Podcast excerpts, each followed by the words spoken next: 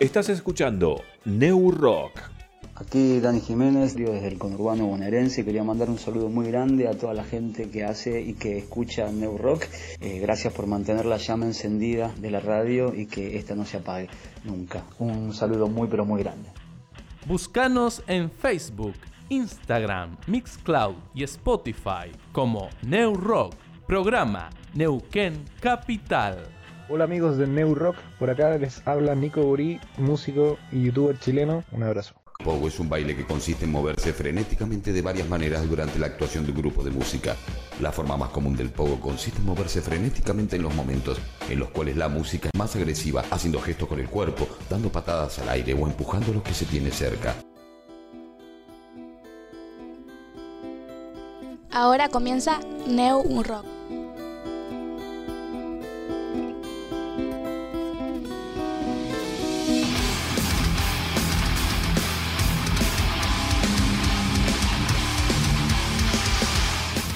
Aquí comienza New Rock en su versión podcast.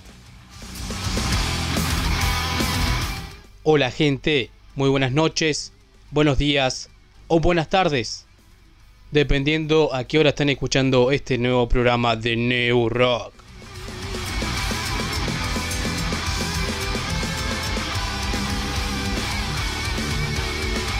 Muchísimas gracias a toda la gente que estuvo aportando a través de la plataforma Cafecito. Gracias a eso seguimos haciendo nuestro programa en el día 10 de septiembre del año 2021 y seguiremos haciéndolo de esta forma versión podcast hasta nuevo aviso.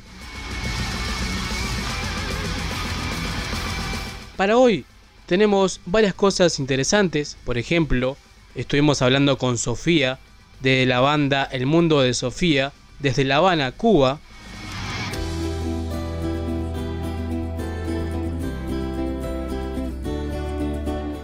Nos quedamos ahí un poco cerca porque estuvimos hablando con la banda de la fe desde la isla Margarita de Venezuela.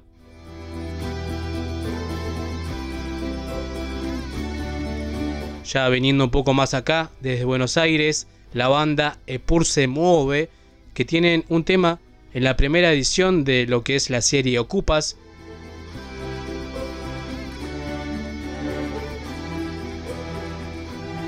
Y más cerca hablamos con Fernando Barraza, nuevamente en nuestras charlas cotidianas, hablando de personas que se fueron, personas que están y algunas recomendaciones.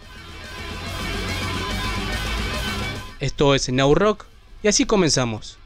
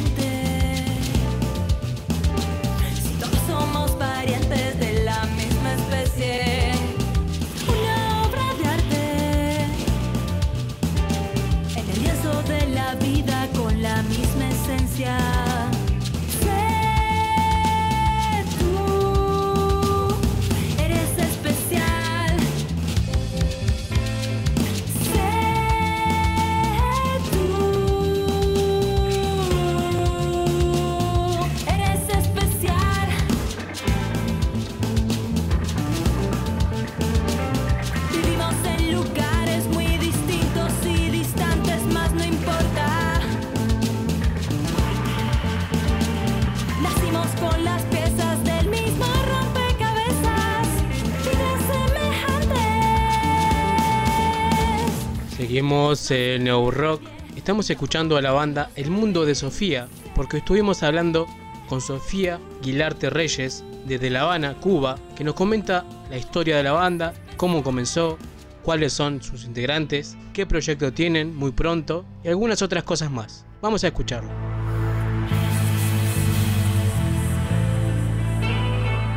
Seguimos en New Rock. Ahora estamos en comunicación con Sofía, desde Cuba de la banda El Mundo de Sofía Band. ¿Cómo andás Sofía? ¿Todo bien? Hola. Hola, ¿qué tal? Muy buenas tardes y muchísimas gracias por la invitación a tu programa. Eh, ¿Estás ahí en La Habana ahora? Sí, ahora mismo sí. Sí, estamos, estamos aquí con, tremendo calor. Sé que por ustedes, ustedes por allá están con tremendo frío, es al revés. ojalá, ojalá. Ahora está templado, está, yo estuvo lloviendo, ahora salió el sol, así que está, está cambiante el clima, pero, pero está bueno también eh, tener un poco de calor acá en la, Patagonia Argentina. Eh, ¿Conocés por acá, por Argentina, por este lado o no? No he tenido la oportunidad de viajar todavía, pero bueno, sí tengo muchas amistades de muchas bandas por allá. Y bueno, también de, de medios, Bien, ojalá algún día algún día puedas venir por acá a tocar, a hacer tu música o bien a conocer solamente, así que será más que bienvenida.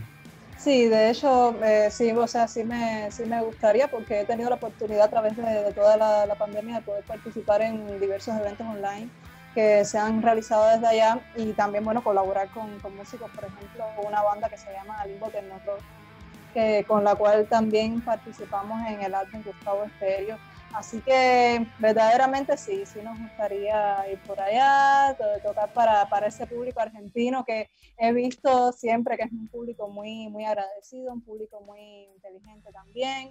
Así que, por supuesto, ojalá cuando la pandemia lo, permita.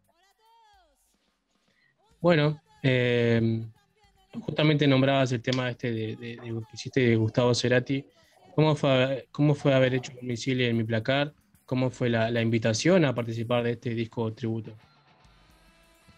Bueno, incluso yo eh, quisiera hacerles un poco de historia primero de, la banda, de, cómo, de cómo surgimos, de cómo viene la, música hacia nosotros. Yo les, platico que anterior al Mundo de Fría yo tenía otra agrupación que se llamaba Oculari, era una banda de, metal con la cual bueno, fueron los, los inicios míos en la música. Yo con Oculari toqué en muchísimos escenarios del país, tenía, recuerdo que, que 16, y cuando, en aquella época conocí a Víctor Manuel Ponce de León, el bajista actual del mundo de Sofía, y decidimos entonces emprender este nuevo proyecto. El mundo de, Sofía es un power trio de rock alternativo, eh, alternativo, progresivo, tenemos muchísimas influencias de, diversos estilos musicales y somos de La Habana, de La Habana, la capital de, de Cuba, está conformado por Víctor Manuel Ponce de León en el bajo, Henry Alejandro Ferran Molina en la batería y bueno, yo, Sofía Aguilar de Reyes en la, en la guitarra eléctrica. Debutamos en, en La Habana, Cuba, en la Casa de la Amistad, el 28 de enero del año 2018. Y bueno, desde ahí, desde esa, desde esa época, desde esa etapa, hemos eh, tocado con, con, diversa, con diversas bandas eh, sobre todo del territorio nacional y también participado en muchísimos eventos, uno de ellos, por ejemplo, el evento Primera Base para el Habana World Music, que es un, concurso que se realiza a nivel nacional.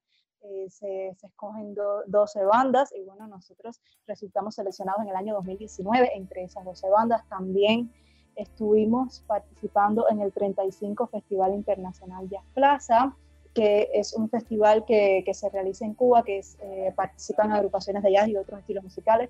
Nosotros tocamos juntos a agrupaciones folclóricas cubanas en aquel año, fue en enero del año 2020, junto a Ovini Batán y los muñequitos de Matanzas y también junto a Oliver Valdés desde ya. Bueno los invito a que escuchen nuestra música igualmente en nuestras redes sociales. Tenemos nuestro primer EP Atrapados con Salida del año 2019 que tiene tres canciones Otro Ser, Zona Perimetral y Eres Especial. También tenemos nuestro sencillo Si Tuviera. Tenemos nuestro sencillo Boomerang un featuring que realizamos junto a Santiago y sus tambores. Y entonces ahora vamos introduciendo el tema del cual me hablabas de un misil en mi placar. Bueno, pues eh, nosotros eh, a, raíz de, la pandemia hemos participado en muchísimos eventos online. Empezamos en marzo del año 2020 colaborando con varios músicos de Argentina, haciendo la versión al tema Mundo Agradable de David Lebón, junto con la banda Hongo Apático y otros músicos, Andrés Dulcet, eh, profesor de bajo. Y después entonces participamos en el álbum Gustavo Stereo, un álbum eh, de colaboración internacional en homenaje a la figura de Gustavo Cerati y de su grupo Soda Stereo, eh, auspiciado por el sello discográfico Vela Records. En él participan bandas y artistas de, de todo el mundo y nosotros en representación de nuestra querida Cuba hicimos la versión al tema Un misil en mi placar, que además es el primer tema de, de, ese, de ese álbum. Y estamos eh, realmente eternamente agradecidos y muy contentos de haber formado parte de esta colaboración, una colaboración Vela Records que continúa porque seguimos colaborando entre todos los artistas. te estaba contando de la banda Limbo Techno Rock que, me invitaron a participar en su canción Vive Libre de, este, de, su disco del año 2021. También estamos colaborando con Seoyi Indra, Majakala, eh, Matt Impoland, que son artistas que también participaron en ese álbum Gustavo Stereo. Te comento eh, también que el nombre de, nuestra banda, El Mundo de Sofía, está inspirado en la novela del escritor noruego Justin Garte, que lleva ese mismo nombre, El Mundo de Sofía, la cual aborda la temática eh, de la historia de la filosofía de una manera bastante, muy, muy didáctica, muy interesante. Y entonces, eh, todo eh, congenia en esta metáfora de que yo me llamo Sofía, eh, mi nombre significa amor a la eh, sabiduría, filosofía, amor a la, sabiduría. Además, soy graduada de historia de la Facultad de Filosofía, Historia y Sociología. Así que todo el nombre del mundo de Sofía engendra esta metáfora y además las letras de nuestras canciones son filosóficas. Yo siempre digo tratar de ver más allá de lo que nos pueden brindar nuestros ojos, no quedarnos simplemente con una versión de la realidad y con una sola verdad. Bien, me, hiciste un pequeño resumen de la banda, de sus comienzos hasta el nombre, que justamente venía eso, ¿no?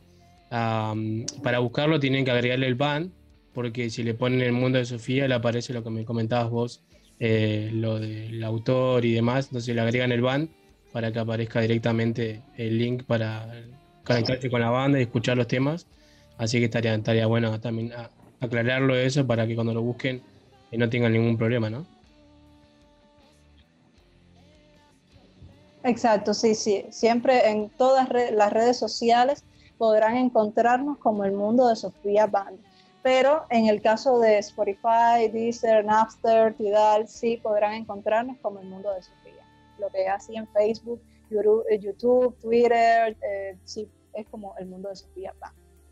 Bien, y también estamos enterados que van a participar de lo que es el Phoenix Fest, que se va a realizar a, nivel mundial, lo que es en diciembre. Estuvimos hablando con Alex hace unos días atrás, que nos comentaba eso de lo que va a ser esta gran idea que él tiene. Con él veníamos hablando también de, este año y el año pasado. Eh, esperemos que con la pandemia, la cuarentena, todo lo que estamos viviendo hoy en día se pueda realizar y bueno, ustedes van a ser una de esas bandas, ¿no? Sí, de hecho somos también organizadores del Fenix Fest en, Cuba, sí, es, es importante, es importante ese evento y además se ha convertido, como mismo Vela Records, se ha convertido igualmente en una especie de organización de donde, donde nos apoyamos mutuamente los músicos, también el Phoenix Fest es esto, que es, una, es, es, esta organización de mundial, internacional, donde nos apoyamos entre los músicos. Es, algo, es como un renacer, realmente un renacer de, del arte en estos tiempos de, de, pandemia. Nuestra banda igualmente ha participado en otros eventos que se han realizado de manera online internacionales y también los eventos nacionales de, de Cuba se han adaptado a esa, a esa herramienta, esa herramienta online. Estuvimos, por ejemplo, en el Festival Unidas en Rock, estuvimos en el Festival Etherfest Latinoamérica, en la Ley del Rock 3, Under Córdoba 3 también, en un festival que se llama Lobos Cultura Independiente. Estuvimos, bueno, quedamos entre las 25 bandas internacionales más votadas para participar en el festival Mad Full Festival de, España. Eso fue en enero de este año, del año 2021, todo un logro realmente para, para el rock y para la, la música independiente de, de, nuestro país, de Cuba. También estuvimos en el Festival Rock Solidario contra el Cáncer Infantil de la Fundación Blas Méndez Ponce de España. Estuvimos participando en el Festival Contracultura que se organiza desde España. También estamos participando actualmente en un festival de Pedrada, Pedrada Rocks de, de Brasil y también con la misma organización de Panamá en el Festival del Compositor y el Cantautor, con la cual estuvimos haciendo unas cuantas directas y compartiendo con, varios músicos también de todo, de todo el Caribe y de Latinoamérica. Bien, y bueno, también nos comentabas que, bueno, es una banda entre comillas nueva, comenzó en el 2018, han tenido muchos premios, entre ellos el que ganaron en Cuerda Viva 2020. ¿Cómo es eso, no? al tener metas eh, tan pronto y tener premios tan, tan seguido, ¿no? Eso eh, es, muy, muy importante, es algo que, nosotros nos hemos propuesto. Además, eh, Cuerda Viva, por ejemplo, que es un programa que tú mencionabas actualmente también, en el año 2021 estamos nominados con el tema La Tempestad en la categoría de música instrumental. Cuerda Viva es el principal programa de, televisión en Cuba que eh, defiende la música emergente y la música independiente. Y es un, realmente un privilegio para nosotros poder, poder participar en este programa. Y además este programa tiene este festival que, nomina a bandas de, de, todo, de todo el país. Como digo, este año estamos nominados en la categoría de música instrumental con La Tempestad. Desde ya los invito a todos a que escuchen y disfruten de nuestro sencillo La Tempestad, un featuring con Reinier Mariño, eh, Reinier Mariño, quien es uno de los más destacados guitarristas de música flamenca en nuestro país. El tema es una especie de duelo apasionado entre la guitarra eléctrica y la guitarra flamenca, es en su versión instrumental. Después próximamente tendremos una versión cantada también de este tema porque consideramos que, que ese tema es un tema excelente, se logró una, una verdadera fusión entre, entre ambos géneros, así que lo disfrutarán muchísimo. En el año 2020 estuvimos también nominados en el Festival Cuerda Viva, en el programa Cuerda Viva, en, en esta ocasión en las categorías de Mejor Banda de Rock y también en Mejor Banda Nobel. Igualmente, otro de, bueno, de los concursos en los que estuvimos participando en el año 2020 fue el concurso Talento Cubano, con la cual resultamos ganadores en la edición de julio con el videoclip de Boomerang. Boomerang, les recuerdo nuestro sencillo featuring con Santiaguito y sus tambores, quien, quien Santiaguito es todo, es todo un show, el tema fusiona los ritmos cubanos con el funk y el rock and roll podrán encontrar el videoclip oficial de Boomerang en nuestro canal de YouTube. Desde ya los invito igualmente a que disfruten de Boomerang, de ese videoclip que está lleno de toda la buena vibra y toda la buena energía que desprendemos los cubanos. Buenísimo. Entonces ahí buscan en su canal de YouTube como El Mundo de Sofía Van y ya encuentran y pueden ver los, los videoclips que han hecho ustedes. Realmente están muy buenos, una muy buena producción. Eh, y también te quería preguntar eh, cómo es el rock ahí en Cuba, ¿no? Uno que está acá en Neuquén Capital, eh, más al, sur del mundo, ¿no? ¿Cómo es ese movimiento? Porque uno por ahí no, llega mucho más que lo que es las bandas que se mueven para hacerse difundir como ustedes, pero mucho no, no llega de eso. ¿Cómo es el movimiento del rock ahí en Cuba? La cuestión es que en Cuba la música que actualmente es, la que más se escucha. No, no es el rock también, estaba el problema del acceso a la información en Cuba, no existía el Internet como tal para, o sea, masivamente para que la población pudiera usarlo, el Internet estaba focalizado en algunos centros de trabajo, yo recuerdo en la universidad también, yo tenía eh, acceso a Internet, pero siempre con, con, sus limitaciones. Ya a partir del año 2017, 2000, finales de 2016 aproximadamente, es que se empieza a implementar entonces estos servicios de, de Internet para la población.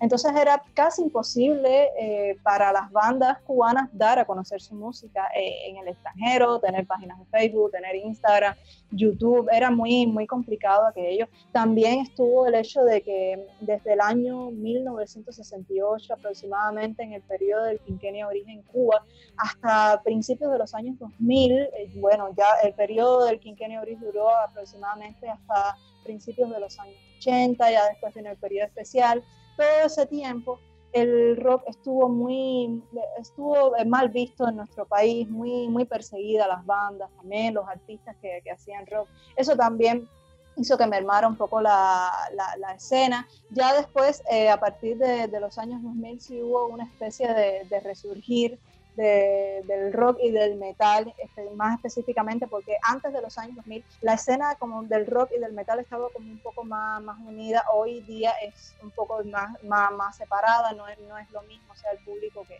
que escucha rock al público que, que, escucha, que escucha metal. Desde ya los invito igualmente a que vean y consulten la, la, enciclopedia del rock en Cuba del escritor Humberto Manduley. Él allí sí hizo, realizó toda una vasta investigación sobre, sobre el tema, donde tiene bandas desde incluso desde el año 59 hasta ya casi la, actualidad, quizás año, año 2017 aproximadamente, año 2016. Y sí, eh, cuando miras esa enciclopedia del rock, hay muchísimas, muchísimas, muchísimas bandas que han existido de rock en nuestro país. Lo que pasa que tenían ese problema de, hasta principios de los años 2000 de no de que no se ponían en la, en la televisión, que no, no, no, eran muy difundidas en nuestro país y con toda la situación del internet, bueno, más, más complicado todavía. Eh, también, pero sí han habido muchas bandas, ya les digo, muchas bandas de, de muy, buena, de muy buena calidad. En el caso de, de la figura como tal de, de la mujer en, en, el rock en nuestro país, tampoco ha sido lo que más ha, preponderado. Tenemos eh, dos figuras importantes, que es la figura de, Tanya en los años 80, la figura del grupo Hipnosis, pero como tal este fenómeno que, que estabas comentando, de, o sea, de, mujer eh, guitarrista eléctrica, el líder en un power trio de, rock en Cuba, es un fenómeno que sí es totalmente novedoso con con, nuestra banda, con el mundo de, Sofía. Realmente un privilegio para, para, mí, para nosotros. Y sé, que tengo fe en que, en que la situación va, vaya cambiando, vaya cambiando con, con el tiempo, pues todavía nos estamos eh, adaptando a lo que es el, el Internet. Así que sé que, que, próximamente vendrán nuevas bandas también.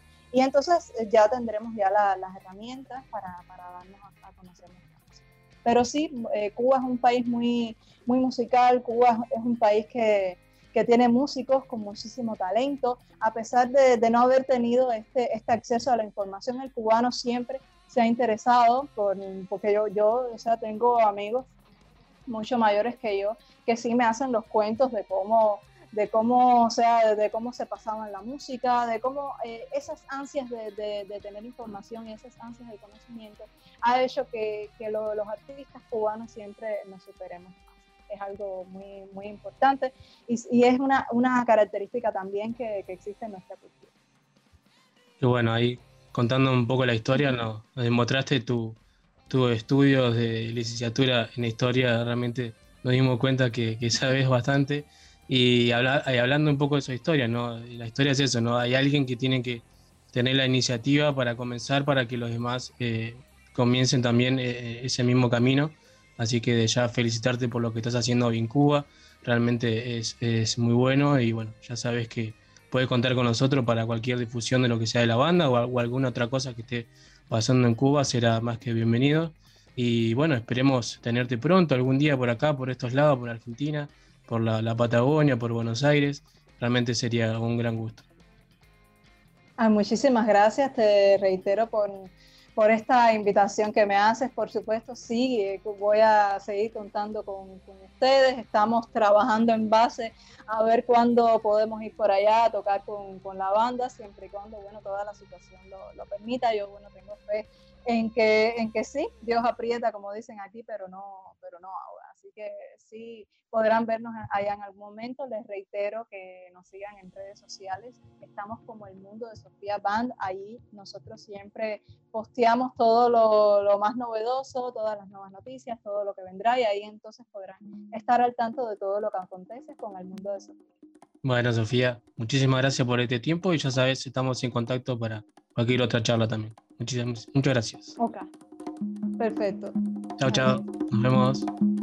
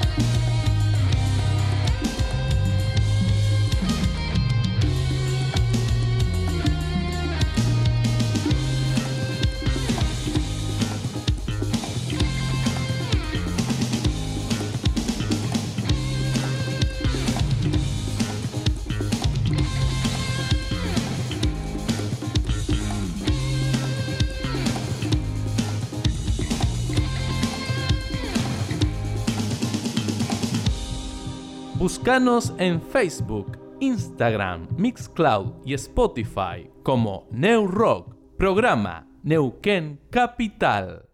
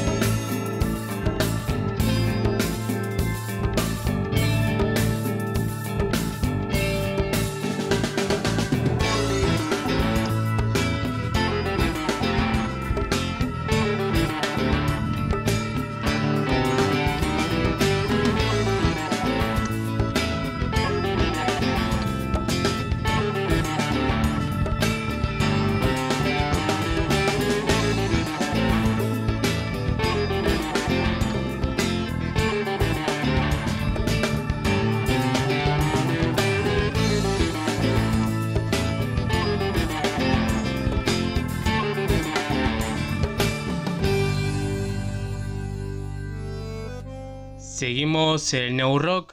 Estamos escuchando el tema No te acerques de la banda Pur se mueve. Seguramente si te acordás, este tema sonó en la primera edición de Ocupas.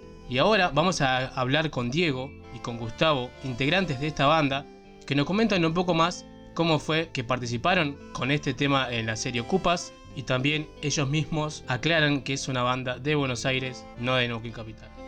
vamos a escucharlos.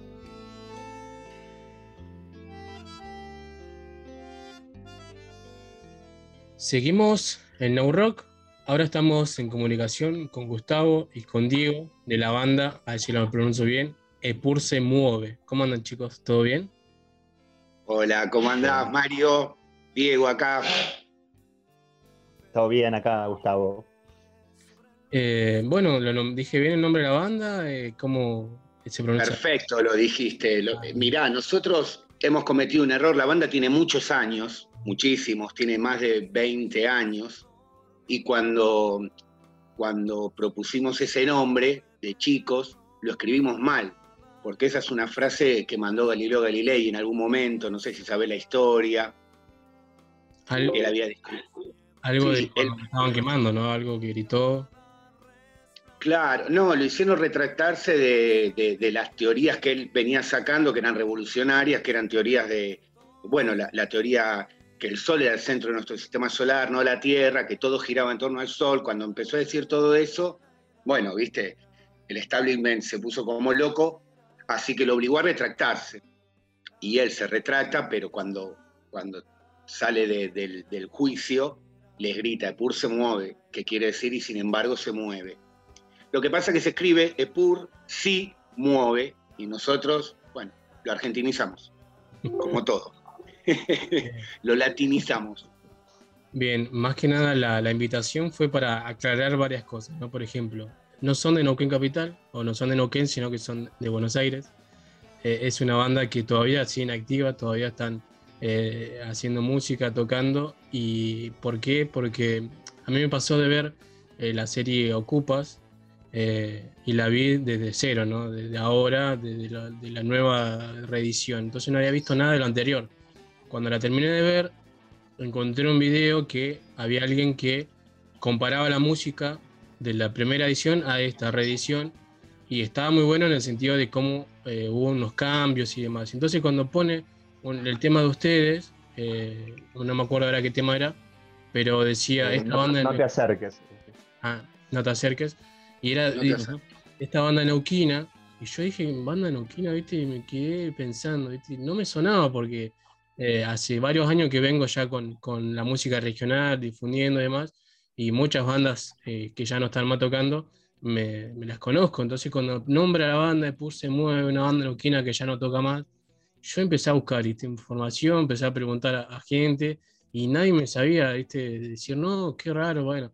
Y encontrando, bueno, encontré justamente eh, eh, a ustedes en, las redes sociales, el blog que tienen, que son una banda de Buenos Aires, entonces ahí, bueno, ahí lo, lo contacté a, a, a Gustavo, Em, sí, sí, creo que me escribió alguien más antes, ahora no me acuerdo, y me dice, escribir a Gustavo, que es integrante de la banda, y ahí fue cuando empezó todo esto, ¿no? claro. Sí, sí, así zorro fue. Puede haber sido claro, vos le escribiste a un integrante de la banda que, bueno, que es parte de la familia, pero que ya no está en, eh, no está en este momento en, el grupo. No está como eh, titular, digamos. No está como te está, exacto. y él me avisó ayer, justo después que vos te comunicaste, me avisó que me avisó de, esa situación. Este, pero bueno, sí, así salió y nosotros lo habíamos visto hacía, hace poco, bueno, hará, no sé, 15 o 20 días que un amigo nos mandó ese video. Y yo ahí revisando los, los, posteos de la gente, encontré unas cuantas personas que preguntaban por la banda y, bueno, y empecé a aclarar ahí que, que, no, que no estábamos separados, que bueno, hace, ahora hace dos años y medio o, tres casi, ya que no tocamos por, con la pandemia de por medio, veníamos justo en una transición nosotros. Eh, pero justo ahora estamos ahí preparando, preparándonos para, volver a salir. Ahora en noviembre quizás estamos, estamos ahí por confirmar una fecha. Sí, sí. Estamos recontentos con eso porque hace muchísimo la, la pandemia, la verdad que nos, nos dejó una, un hueco hondo de, no encuentro y de, no vínculo y, para, nosotros que, vivimos de así, de, los encuentros sociales, ¿no? de, los, de los eventos, nosotros aprovechamos mucho también nuestros toques para, para aglutinar eh, otros amigos, amigas, compañeros, compañeras, gente que hacen otras disciplinas artísticas, em, sirve mucho como lugar de encuentro también. Y la verdad que lo estamos necesitando bastante, porque si bien seguimos vinculados con esto que veníamos hablando, con estos formatos nuevos digitales que son una herramienta muy potable, necesitamos el encuentro también, el encuentro eh, cuerpo con cuerpo, ¿viste? Face to face, y ahí también se, van armando cosas, se van construyendo cosas, entrelazando cosas. Eh, Así que bueno, re contento, sí. Para fin de noviembre vamos a tocar acá en, Buenos Aires. Tenemos algo, eh, tenemos algo marcado, pero como todavía no está bien definido, no podemos decir nada. Claro. Sí, bueno, y nunca fuimos a tocar en Neuquén, pero la verdad que a mí me encantaría. Eh, me encantaría, en un momento estuve muy ligado con, todo el movimiento que estaba, que estaba sucediendo. Eh, en las calles de Neuquén, que fue increíble, que acá desde Buenos Aires lo vivíamos muy de cerca y siempre, siempre tuve la, como el ideal de poder ir en algún momento. Aparte de lo que te contábamos, tenemos una canción que es muy representativa nuestra, que, está inspirada en Cutralcó, y, y, a mí me encantaría ir a tocar la Cutralcó, ¿viste? Bueno, algún día capaz que se da y, y nos podemos ver ahí. Sí, ojalá que, así sea. Y, sí, por ahí hablábamos de eso recién, ¿no? Eh, de la confusión por ahí, de, que ustedes tengan un tema llamado Cutralco y, y sea eso, ¿no? La confusión de, ser una banda neuquina. Bueno, por ejemplo, ahora me hiciste acordar, a mí me, pasó, ¿no? De muy chico, que pensando que las manos de Felipe eran acá también de Neuquén, porque tienen también Cutralco, entonces por ahí pasó lo mismo. ahora que me hicieron en esa época que te cuento, estábamos, eh, nos ha tocado de, compartir eh, varias, varios eventos socioculturales con, los chicos de las manos, que también estaban, estaban cantando canciones muy lindas, con letras muy poderosas y, y generando muchas cosas copadas. Y en ese momento laburábamos mucho con ellos, en universidades, en espacios abiertos. Era otra calle también, ¿viste? Eh, ahora está post-Cromañón, digamos, cambió mucho, cambió mucho todo eso, se vinieron los protocolos, que ahora estamos reacostumbrados, ¿viste? Eh, pero bueno, fue un momento eh, de, mucho tumulto social y donde nosotros estábamos ahí reprendidos con la banda, acompañando eh, movimientos, actividades, jornadas, eventos, ¿viste?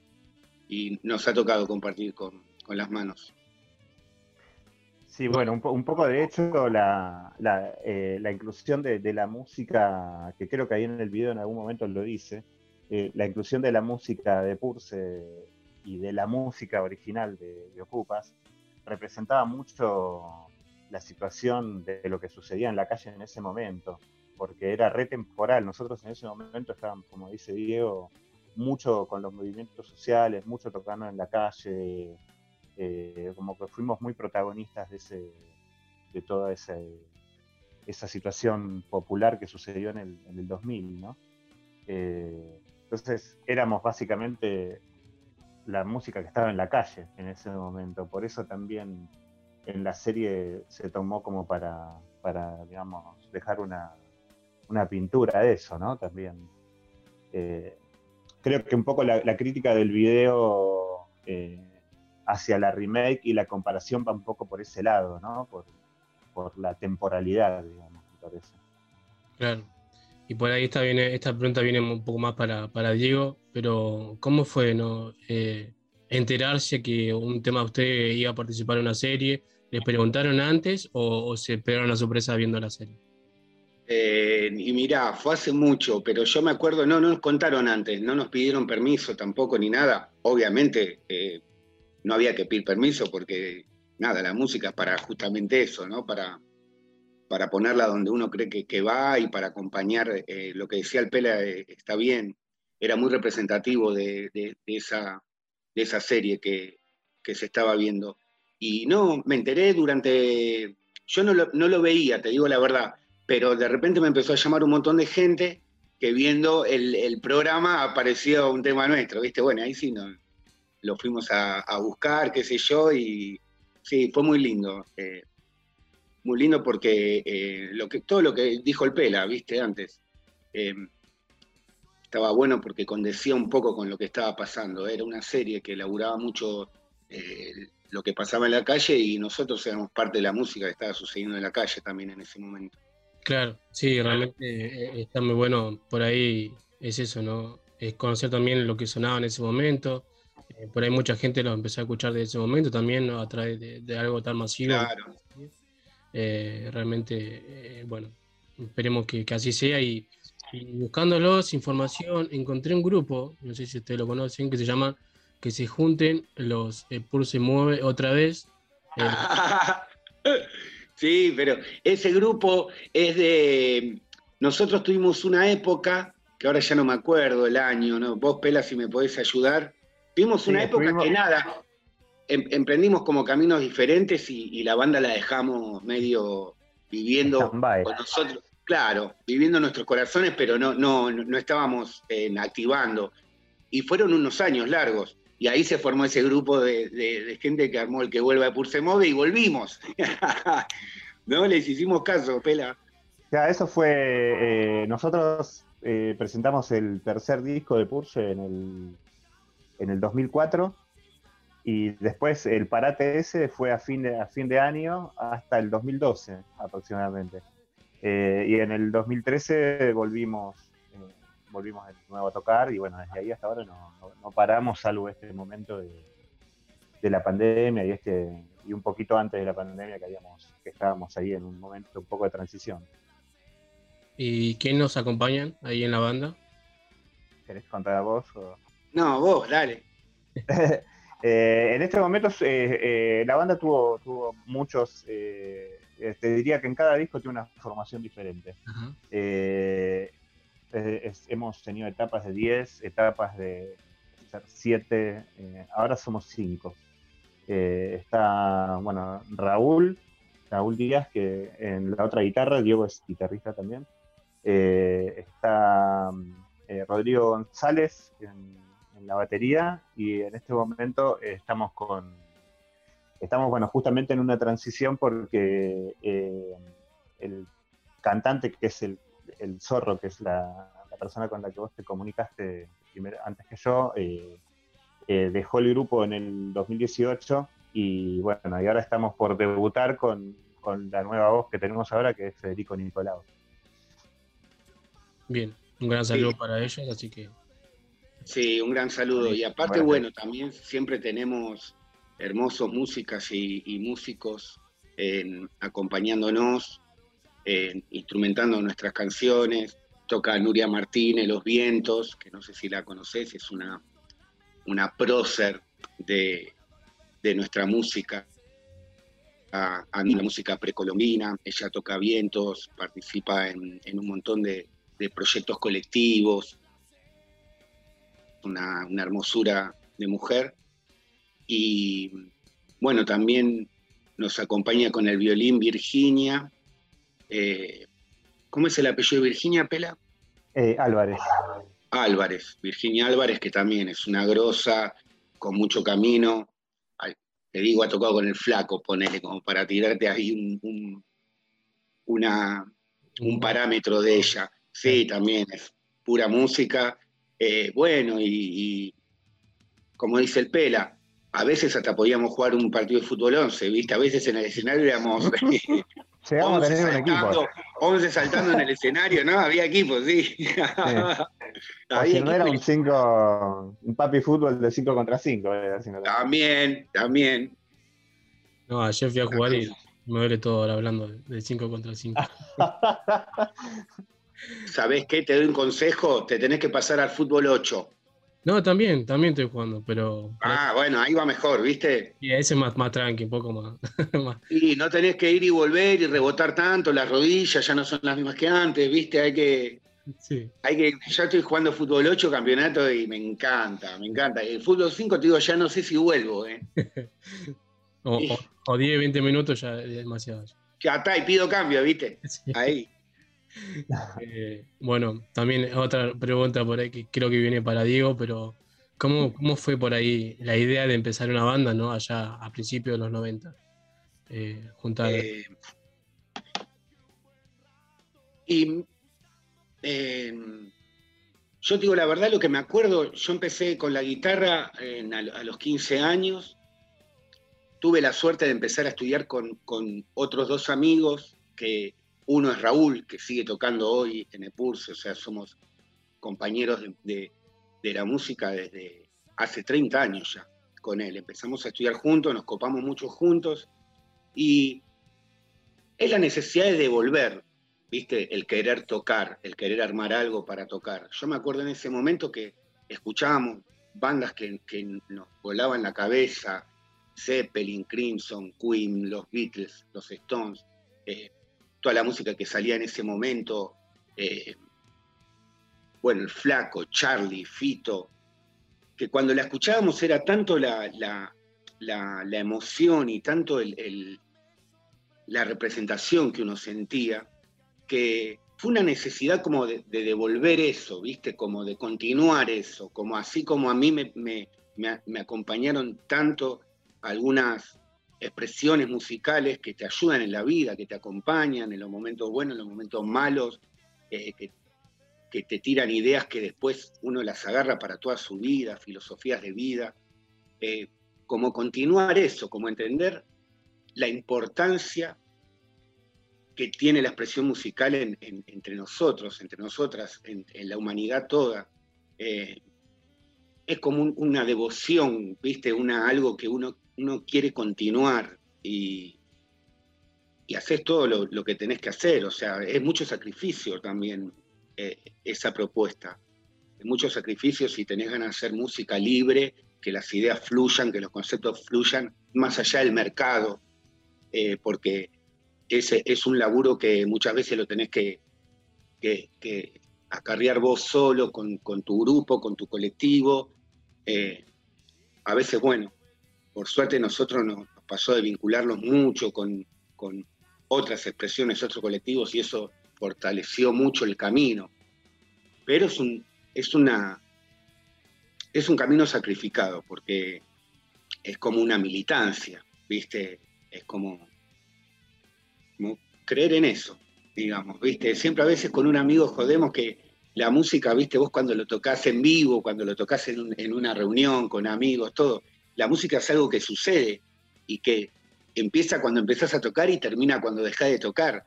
Y eso ya está. Si nadie lo grabó, eso fueron como garabatos en el aire, ¿viste? Que uno hace. Pero que es, es la vida misma, ¿sí? ¿Viste? Y bueno, eh, estamos, yo creo que los cinco hoy ya estamos grandes, con las convicciones bien claras, y queremos eso, ¿viste? Queremos, queremos vivir de ese garabato en el aire, de esa idea que empieza y que termina, de, eh, eso. ¿No, Pela? Sí, sí, totalmente. Totalmente. Es una necesidad espiritual hacer música también, porque también trasciende es decir, un poco el, hecho de lo, que después vaya a suceder con eso. Es decir, es como, vital hacerlo, digamos, ¿no? Eh, obviamente también es después vital comunicarlo, ¿no? Y, compartirlo socialmente, porque también por algo lo haces, digo, no es que tampoco lo haces para vos solo. Eh, así que, que sí, también esa necesidad de comunicación y comunión con, con otros, con otras disciplinas, con otras personas, ¿no? Eh, a, través de, a través de lo que hacemos nosotros con, la música. No sé, es, mágico esto de tocar en vivo y, tiene mucho que ver con eso, con el instante, con, esta cuestión de lo efímero también, ¿no? Eh, pero que a la vez es tan fuerte, ¿no? Ir a ver un recital en vivo, porque digo, es efímero, pero de ahí, digo, ¿cuántos de nosotros te guardamos el recuerdo de tantos lugares donde hemos estado y, es algo que llevas toda la vida, como un tesoro después, ¿no? O sea, tiene, tiene una importancia enorme en la trascendencia de la vida nuestra y de la gente que, te ve. Y en estos tiempos mucho, creo que multiplicado al 100 en el sentido de, volver a, ver una banda en vivo.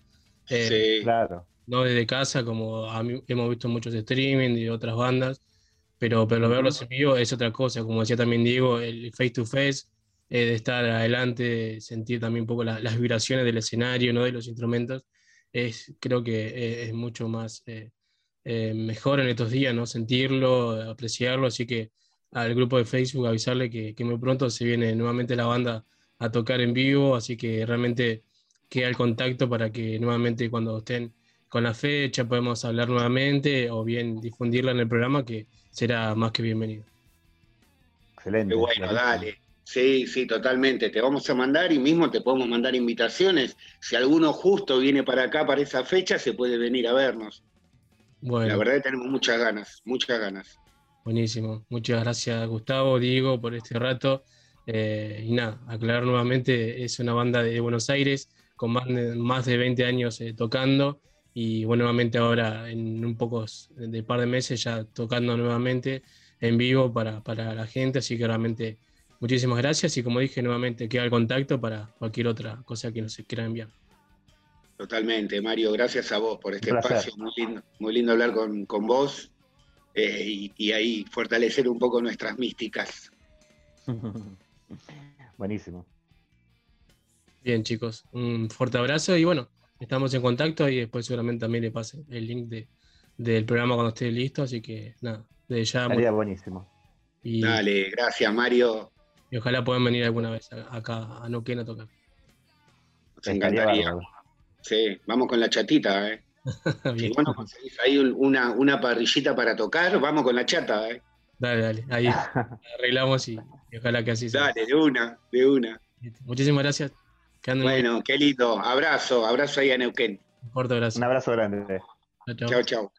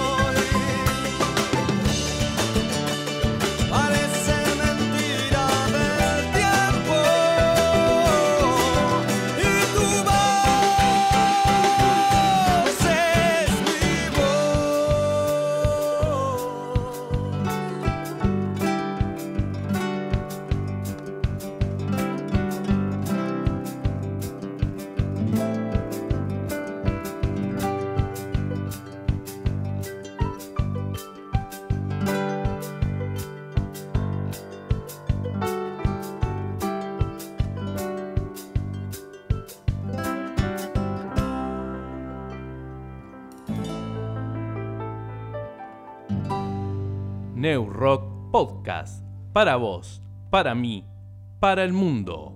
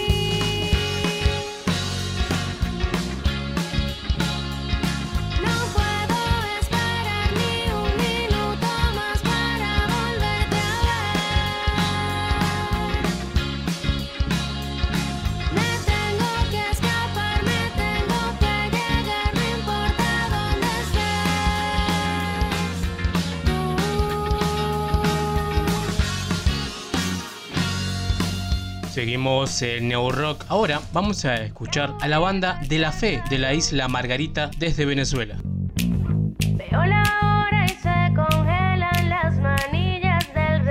Seguimos el Neo Rock. Ahora estamos en comunicación con la banda de la fe. La nombré bien así. ¿Cómo andan chicos? ¿Todo bien? Hola. Hola. Chévere, súper contento. Bueno, estoy con Isa, con Rena y con Tony. Ellos son integrantes de esta banda de pop rock desde la isla de Margarita, Venezuela.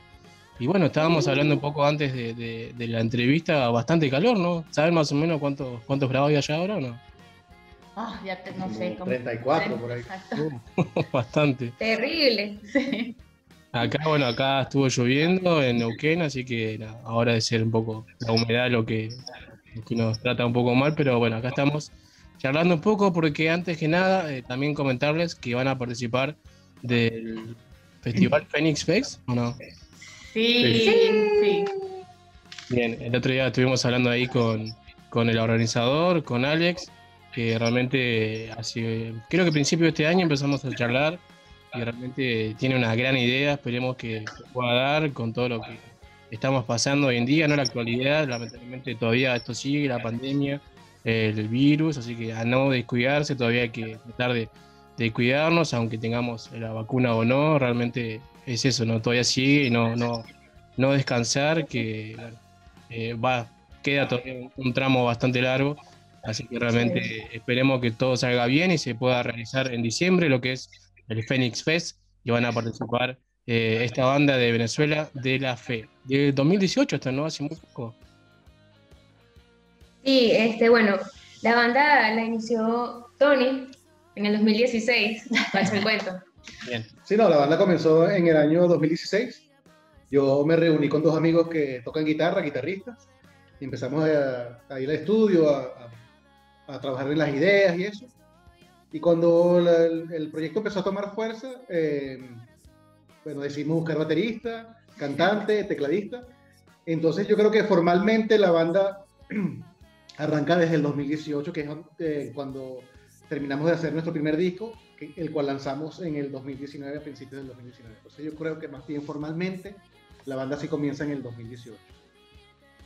Bueno, eh, qué lugar, ¿no? Armar una banda ahí en Isla Margarita. Realmente nunca la había escuchado nombrar, soy muy sincero.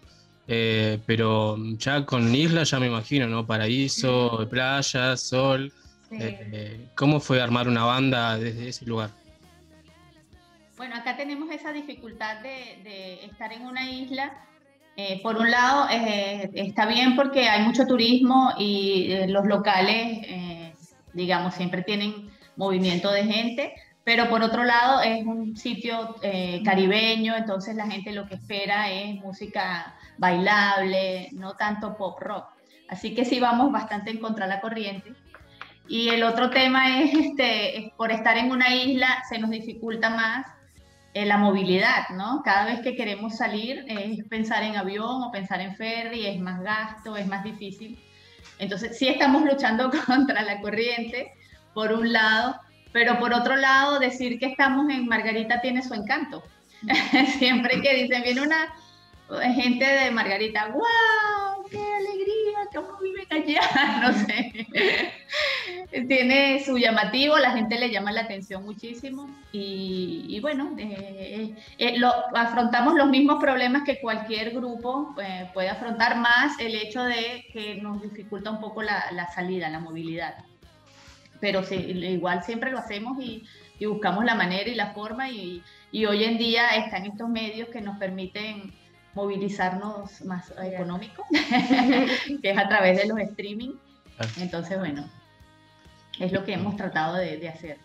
Y hablando un poco también hablamos de esto, ¿no? de, la pandemia, la cuarentena, ¿cómo está la situación hoy en Venezuela hoy en día?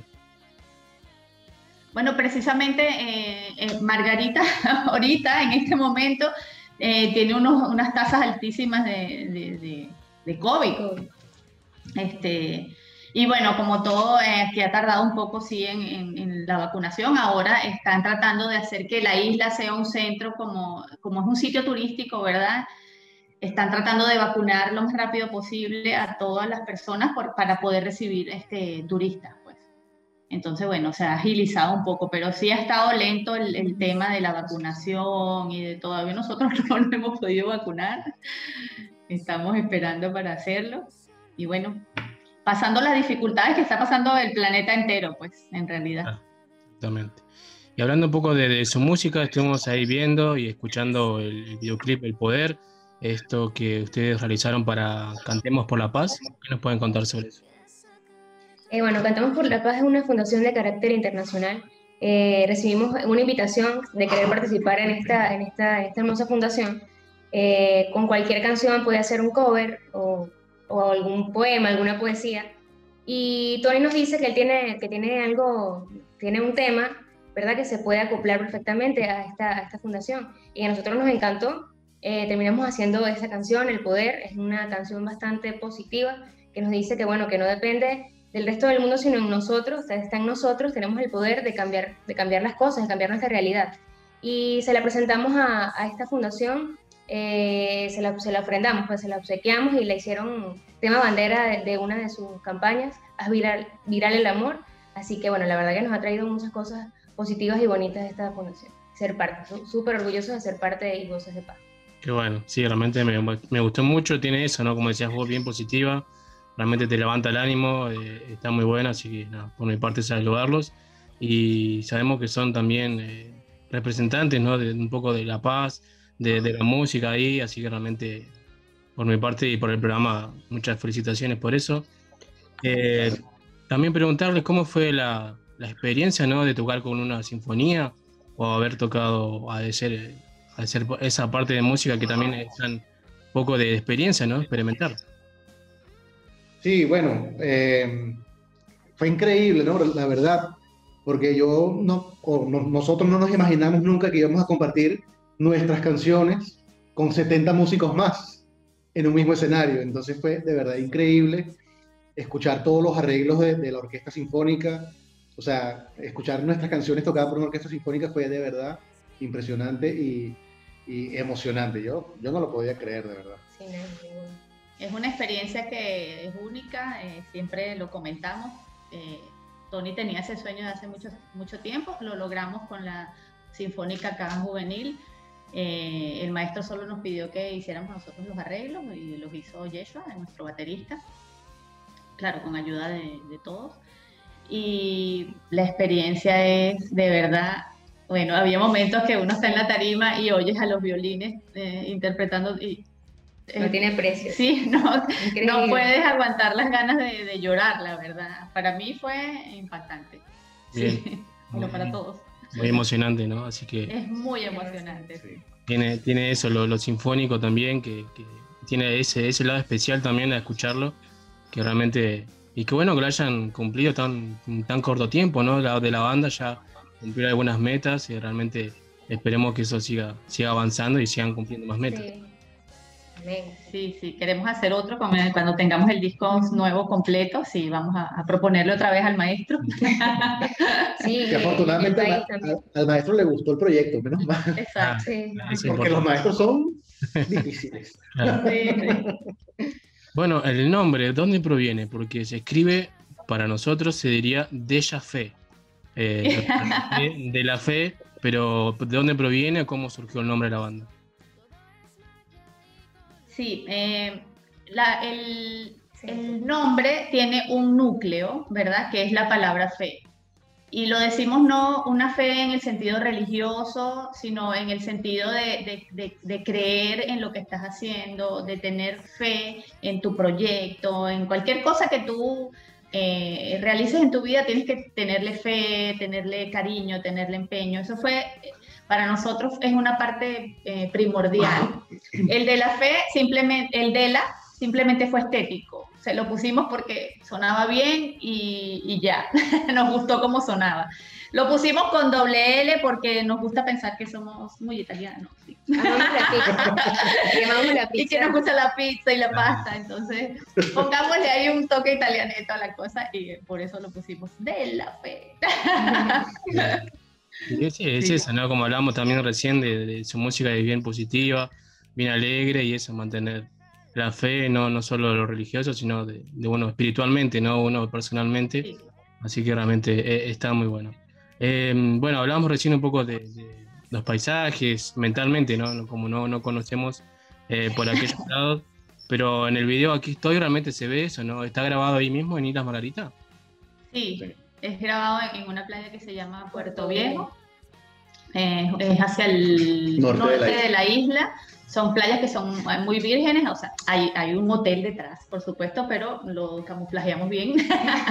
y entonces ese paisaje así virgen se prestaba muy bien para la idea que teníamos de hacer unos caníbales y queríamos, quisimos hacer algo divertido, que saliera un poco de, de lo mismo que son eh, los carros, y los yates, y dijimos, no, vamos a hacer algo que sea una idea nos ocurrió esta idea que nos parecía muy divertida y bueno, fue lo que, lo que hicimos y sí quisimos mostrar eh, que tenemos acá cosas lindas que, se pueden eh, disfrutar, ¿no? Como estas playas y bueno, quisimos plasmarlo en el video. Sí, además fue, fue emocionante todo el tema de la grabación, fueron tres días de grabación y pasamos todo el día en la playa, los tres días y entonces, claro, era súper, súper, fue muy cansón eh, porque era el sol, nos daba hambre, y bueno, llevamos comida pues, pero nos daba hambre, mucho sol. Al final nos, gustó muchísimo el resultado, nos divertimos muchísimo a pesar del sol, a pesar del calor. Terminábamos siempre metidos en la playa, ¡bien! Así que lo disfrutamos muchísimo. Sí, es una experiencia de mucho trabajo, hay mucho trabajo eh, previo que no se ve reflejado. Sí, reflejado, pero bueno, lo disfrutamos porque estamos haciendo algo que nos gusta además. una experiencia nada, sacrificada, ¿no? nada lamentable, ¿no? Sí, todo lo contrario. Sí. Eh, bueno, ¿cómo están con proyectos? ¿Tienen algo próximo? Hablaban recién de un próximo disco, fechas que, para tocar, ¿cómo viene eso? Sí. Hace poco hicimos el lanzamiento, hace, hace como un mes más o menos hicimos el lanzamiento de nuestra primera, eh, del primer sencillo, de la segunda producción discográfica. Este tema eh, se llama La Carta, que pueden encontrar en todas las plataformas, también en YouTube de la Fe Oficial. Em, es un tema bastante emotivo, habla de un amor no correspondido, así que es bastante, bastante emocionante, así que los invitamos a que, a que lo escuchen. Y vamos a ir manejándolo así, vamos a ir sacándolo sencillo en sencillo.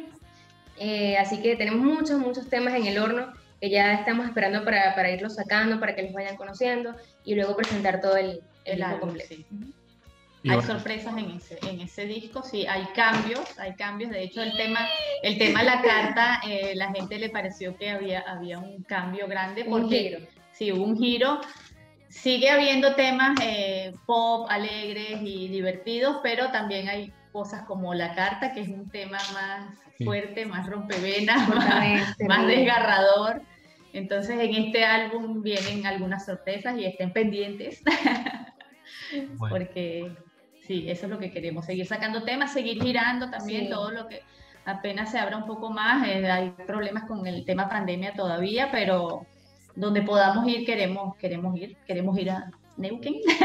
Pronto estaremos por allá, vamos a llegar, hola. Somos nosotros, de Margarita. Están más que invitados, eh, un poco de frío hace acá, acuérdense que estamos cerca de la Oh. cordillera, así que es medio, medio el clima cambiante, pero, pero sí estaría bueno que vengan alguna vez, o aunque sea a Buenos Aires, y, y veremos si vamos a, a escucharlos. Eh, ¿Quiénes más Sí, sí. nos acompañan en la banda, eh, aparte de ustedes tres? El, nuestro baterista, que se llama Yeshua, y el guitarrista, que se llama Ludwig. Bien. No nos pudieron acompañar, no llegaron a tiempo hoy. Están trabajando. Bueno, un gran saludo para ellos. Y bueno, hablando un poco de, de Argentina, de Buenos Aires, en, en el videoclip también eh, Volar, vemos algunas imágenes que han, que han enviado de, de- de este lado de acá. ¿Cómo Sí. fue la, la idea de, hacer ese, ese videoclip con imágenes de, gente, ¿no? De alrededor del mundo. Sí, bueno, es una realidad que todos conocen que Venezuela ha tenido un éxodo muy grande de, de venezolanos, de compatriotas, y el tema no se escribió pensando en eso, pero eh, escuchándolo dijimos, oye, esto eh, suena a la realidad que estamos viviendo, que, porque el tema realmente habla de, eh, por, por decir, un padre que manda a su hijo a estudiar, ¿no? Eh, o que le da sus alas para que vuele. Pero también eso de que se tienen que ir del país no. Entonces digamos, tenemos tantos amigos, todos, porque todos hemos eh, visto familiares o amigos irse del país. Vamos a hacer algo que refleje eso que estamos viviendo todos y que a todos nos toca fuertemente el corazón. Y así hicimos, le pedimos a nuestros amigos, oye, mándenos un video de donde el país que esté, que se note que algún sitio que sea emblemático, que la gente reconozca, de allá de donde está, solo saludando, porque queremos reflejar eso. Entonces es un video orgánico hecho cada quien grabado con su teléfono. Eh, los amigos nos mandaron los videos y nosotros hicimos la, la edición. Fuimos armando toda la edición y cuando terminó la edición de ese video que lo vimos, todos no podíamos evitar la lágrima, ¿sabes? Porque es un tema que de verdad no... Un no- nudo en la garganta. ¿no? Sí, todavía, Todavía pues, no lo vemos y, o sea, cada vez que lo vemos es como que, oh, sí. Y a cada persona eh, que se lo presentamos también, eh, porque todos hemos pasado por, por, por el despedir a un amigo, el despedir a un familiar. Entonces, bueno, esa fue la idea que quisimos plasmar y, y, como te digo, es bien orgánico, hecho con celulares, y, pero nos encanta porque, bueno, es la realidad que estamos, que estamos viviendo, que hemos vivido todos y bueno, ahí está el tema volando. Qué bueno, sí, sí, realmente tiene ese mensaje, realmente eh, es eso, ¿no? También extrañar un poco a alguien que tiene lejos y realmente con una pequeña imagen realmente eh, se, se acerca todo un poco más, así que realmente está muy bueno y muy lindo. Eh, estamos hablando de varios videoclips que lo pueden buscar en su canal de YouTube para que lo puedan ver y realmente no, no, no lo dejen de verlo, como por ejemplo Volverte a ver es un video animado, ¿no? ¿Cómo fue esa idea? ¿O quién, lo, Sí. quién lo realizó? ¿Quién fue el dibujante? Bueno, bueno, yo- ok, este, este, fuimos a, a aquella universidad, una universidad que se llama Unimar, la Universidad de Margarita, este, y presentamos ese proyecto, queríamos, que, queríamos un video animado, y presentamos el proyecto en el, ¿cómo es que se llama? La Facultad la de Facultad de Diseño. Diseño de esta universidad, y buenísimo, le presentamos, miren, llegamos a, a esa, a esa cátedra, y bueno, queremos un video que sea animado, que tenga muchos colores y esta es la canción. Y entonces lo- los estudiantes nos presentaron como más de 10 videos más o menos. todas sus propuestas. Todas sus propuestas. Lo que ellos se imaginaban que era, decía la Sí. canción. Nosotros no les dimos, digamos, les Mayor- dimos- le- mayor- sí, les dimos rienda suelta, eh, pongan ahí toda su creatividad, lo que ustedes consideren. Solo queremos colores y Sí. que sea alegre. Sí. Y recibimos muchas propuestas increíbles, una mejor que otra, o sea, súper. Y al final nos decidimos por esta, que la hizo Julián Rojas, eh, un estudiante de, de la Facultad de Diseño, y que quedamos súper enamorados de este, de este video. Sí, eh, que se adaptaba muy bien a la historia que queríamos contar también. Este fue como que el que mejor interpretó la canción y lo que estábamos contando, y bueno, ese es el, el resultado. Es un estudiante, sí, que también con, con las uñas hizo su trabajo, y bueno, estamos, eh, quedamos encantados. Sí. Y bueno, sí, está, está muy bueno y bueno, en- entre comillas fue el ganador de lo que este, este, videoclip, realmente me gustó, está re bueno y como dije, lo pueden buscar en su canal de YouTube, de Fe, se escribe así eh, y se pronuncia de la fe, es una banda de Venezuela. Isa, Reina, Tony, realmente fue un gusto hablar con ustedes. Ya saben, estamos, en contacto ahora para lo que quieran enviarnos, algún nuevo material, lo que quieran enviarnos, alguna actualización de la banda, realmente estamos disponibles y bueno, de ya agradecerles por este tiempo que te tomaron para charlar con nosotros. No, gracias a ti. ti. Súper agradecidos y bueno, ya nos, ya nos veremos por allá. Eh, sí, veremos. Dale, anden muy bien, un fuerte abrazo y bueno. Igual. Como, eh, por suerte no hablamos nada de fútbol, así que nos encontramos la próxima. por favor, no, no toquen el tema. nos vemos, que anden muy bien. Chao. Chao, gracias.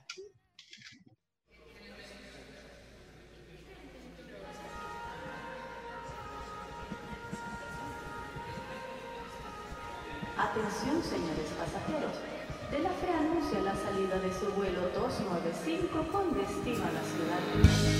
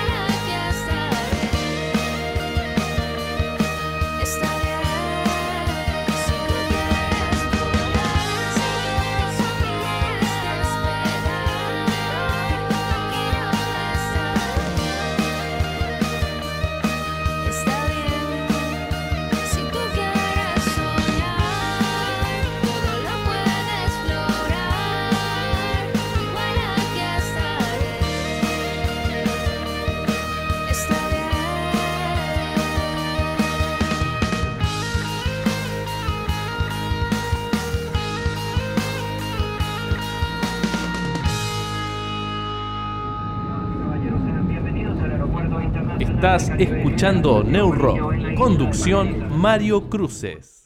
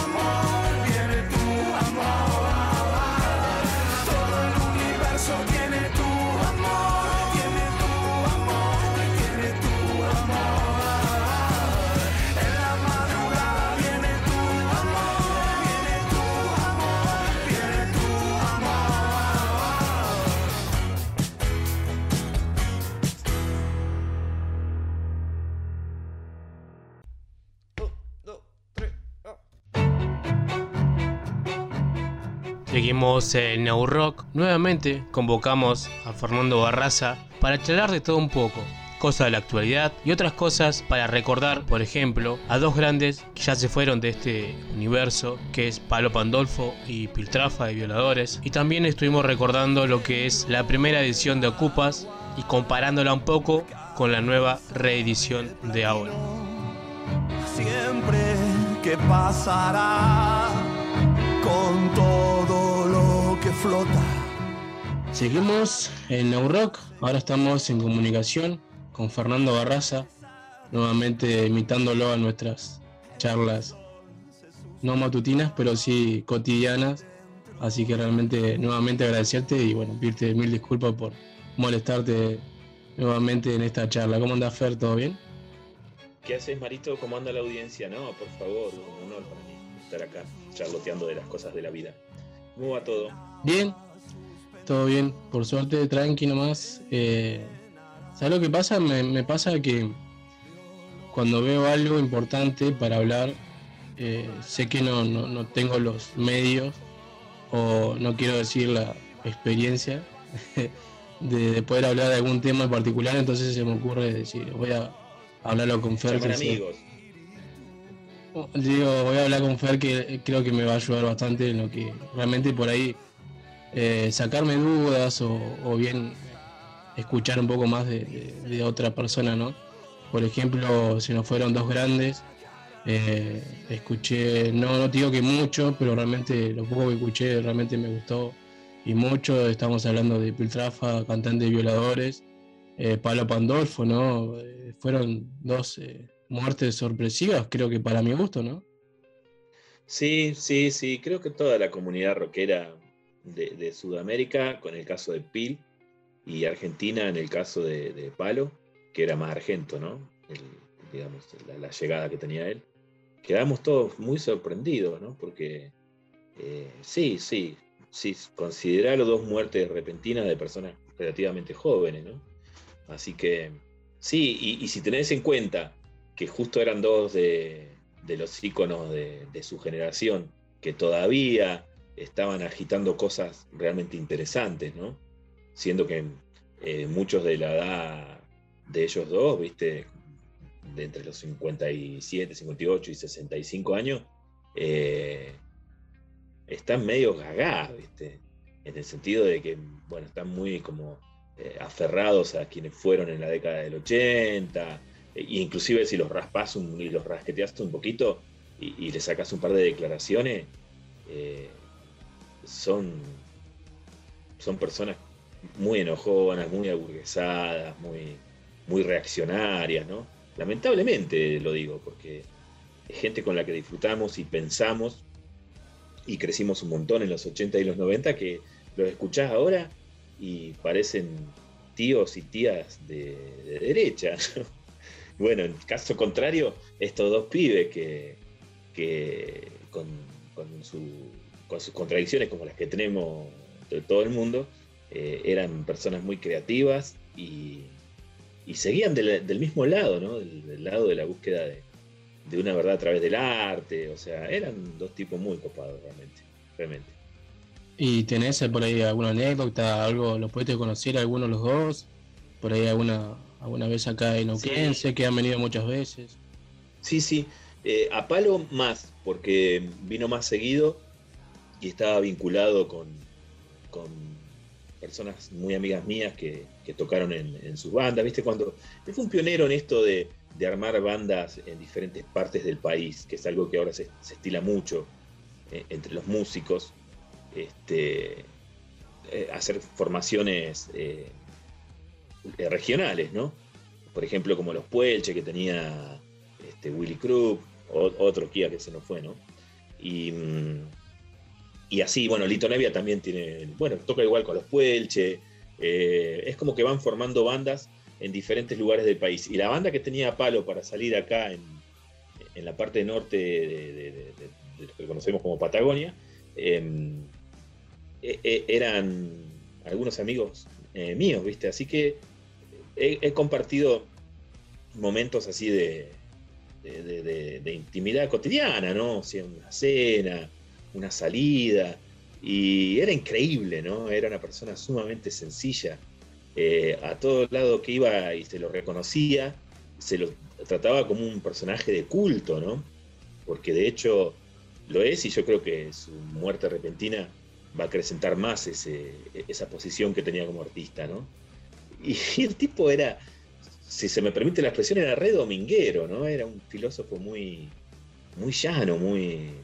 eh, No lo digo peyorativamente, al contrario, lo digo exaltándolo, ¿no? Era una persona súper, súper recontra sencilla, que le interesaba muchísimo más hablar de, de cosas nimias, ¿no? Por ejemplo, eh, qué problema puede llegar a tener en el carburador un torino, que sobre la trascendencia de- del existir, ¿no? Y sin embargo, si, si algún día se despertaba y tenía ganas de escribir una canción sobre la trascendencia del existir, la escribía, ¿no?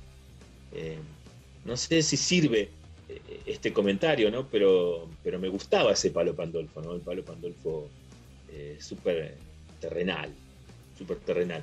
Y un tipo que eh, aprendió a acomodar su- sus propios demonios, ¿no? Porque él no lo hablaba mucho, pero cuando entrabas en confianza te contaba, ¿no? Lo que le costó salir de ese lugar de, de- de rockero maldito que, que había consolidado eh, con, con Don Cornelio y la zona en los 80, ¿no? Cuando pateó el tablero él con esa sola banda y esos solos dos discos, eh, eh, mostró una nueva forma de, vivir el rock, ¿no? Y era una forma bastante vampiresca, ¿no? Y, y le costó al Kia salir de ahí. Y vos sabés que, mira, justo en estos días sucedió algo muy bello. Apareció eh, un Kia que con una Sony de esa Sony 8 que había en la década del 90, ¿no? cuando no había ni teléfonos celulares con cámaras ni, ni cámaras digitales, eh, que, que eran una Sony que venían, no sé si las llegaste a ver, porque venían con un casetito chiquitito, ¿viste? Sí, Podía ser de 30 o 60 minutos, ¿te acordás? Sí, creo que sí. Que eran tapes, ¿viste? Eh, o sea, eran cintas. Y de mejor calidad que un VHS, pero hasta ahí nomás, ¿no? Hay un Kia que rescató un show que dio eh, Pablo Pandolfo cuando recién habían editado, hacía una semana y media, dos que habían editado Salud Universal, que es el primer disco de los visitantes. Y en la avenida Alberdi, ahí en Floresta, él tenía su casa y arriba la sala de ensayo donde ensayaba con los visitantes, ¿no? Había una expectativa muy grande, ¿no? Porque era el ex Don Cornelio que había armado una banda más limada y existencial y había firmado para el gran sello de esa época que era Universal Music, ¿no? Entonces, bueno, ¿qué onda, no? Encima los, producía Calamaro, que en ese momento era chévere. Bueno, ¿y, qué, qué hace el Kia? Resulta que ahí, a, media cuadra de la casa, estaba la Vinoteca del Solitario. Mirá ese nombre de ese negocio, ¿no? Que era el lugar donde iba, eh, él y la banda iban a, aprovisionarse de escabio, ¿no? Y, mm, bueno, eh, eh, habían creado un lazo de amistad tan grande con, con el dueño de la vinoteca de- de- del solitario que le, le habían agradecido. Si vos te fijás en el CD, está el agradecimiento al dueño de la vinoteca, entre los agradecimientos del disco. Bueno, entonces eh, se juntan con el Kia, el Kia dice, pero eh, hagamos algo para celebrar la salida del disco. Y Palo le, propone hablar este, con el club de, de- Villa Floresta, ¿viste? Eh, que es el Club Alvear, para manguearle el escenario, hablar con un par de, de comercios ahí del barrio para manguear para el sonido, y con los de la comisaría 41 para que pusieran un patrullero a cada lado de esa cuadra para cortar la, la avenida Alberdi, eh, un día de semana a las 7 de la tarde. Y la presentación oficial del disco. Salud Universal, que era un disco así con una gran expectativa en el mundo del rock, de la crítica, de, la- de- de todo, se presentó ahí, enfrente de la vinería, de la vinoteca, perdón, la vinoteca del solitario. Eh, bueno, ese, tape lo subió la semana pasada, mejorándolo digitalmente, lo que se puede mejorar, obviamente, ¿no? La imagen, este, el Kia que, lo había filmado. Y, es bellísimo, ¿no? Porque es eh, los visitantes en el estado más crudo que te imagines, o sea, la auténtica banda de rock sin postproducción, ¿no? Así que yo recomiendo que lo googleen, ¿eh? pongan los visitantes en vivo en Floresta y les va a aparecer este video que, que- que es bellísimo. Y creo que sirve muchísimo para mostrar la naturaleza del Kia, ¿no? A pesar de que estamos hablando de una cinta que ya tiene cuánto, 92, 90 93, 2003, 2013, casi 30 años. Claro. Pero, eh, bien, bien. Así que de palo puedo decir eso. Me parece que su figura va a crecer, se va a gigantar. Me parece que los pibes y las pibas de la edad de, mi hijo, que hoy tiene 15, cuando tengan 25, 30, lo van a tener ahí como una clara influencia de... Ya mi hijo, por ejemplo, ya lo escucha, ¿no? Pero lo van a tener como una clara influencia así de, un sonido de época, ¿no? Y se merece ese lugar, se merece. Con cualquier, cualquier eh, eh, referente de la música popular argentina que hable, te va a decir que Pablo Pandolfo está muy bien. Hables con Rally Bardo Nuevo, hables con, eh, no sé, Vistolfi, hables con eh, Fito Páez, con el que vos quieras, elegir de cualquier rubro de la música popular, coetáneo de él o un poco más grande, y te va a decir Pablo Pandolfo, un indispensable. Así que esa me gustaría rescatar, Bien. Marito de, de Palo. Sí, realmente el palo, realmente para mí, que lo empecé a escuchar también de, de chiquito, fue algo muy, muy revo- revolucionario en su música, también hablando de Piltrafa también, ¿no? Todo, yo por ahí empecé escuchando un poco más punk, eh, después me Claro, fui, de- me fui derivando un poco más a las otras ramas, pero, pero sí, realmente Pablo Bondolfo cuando lo escuché realmente fue magnífico, todavía sigo escuchando.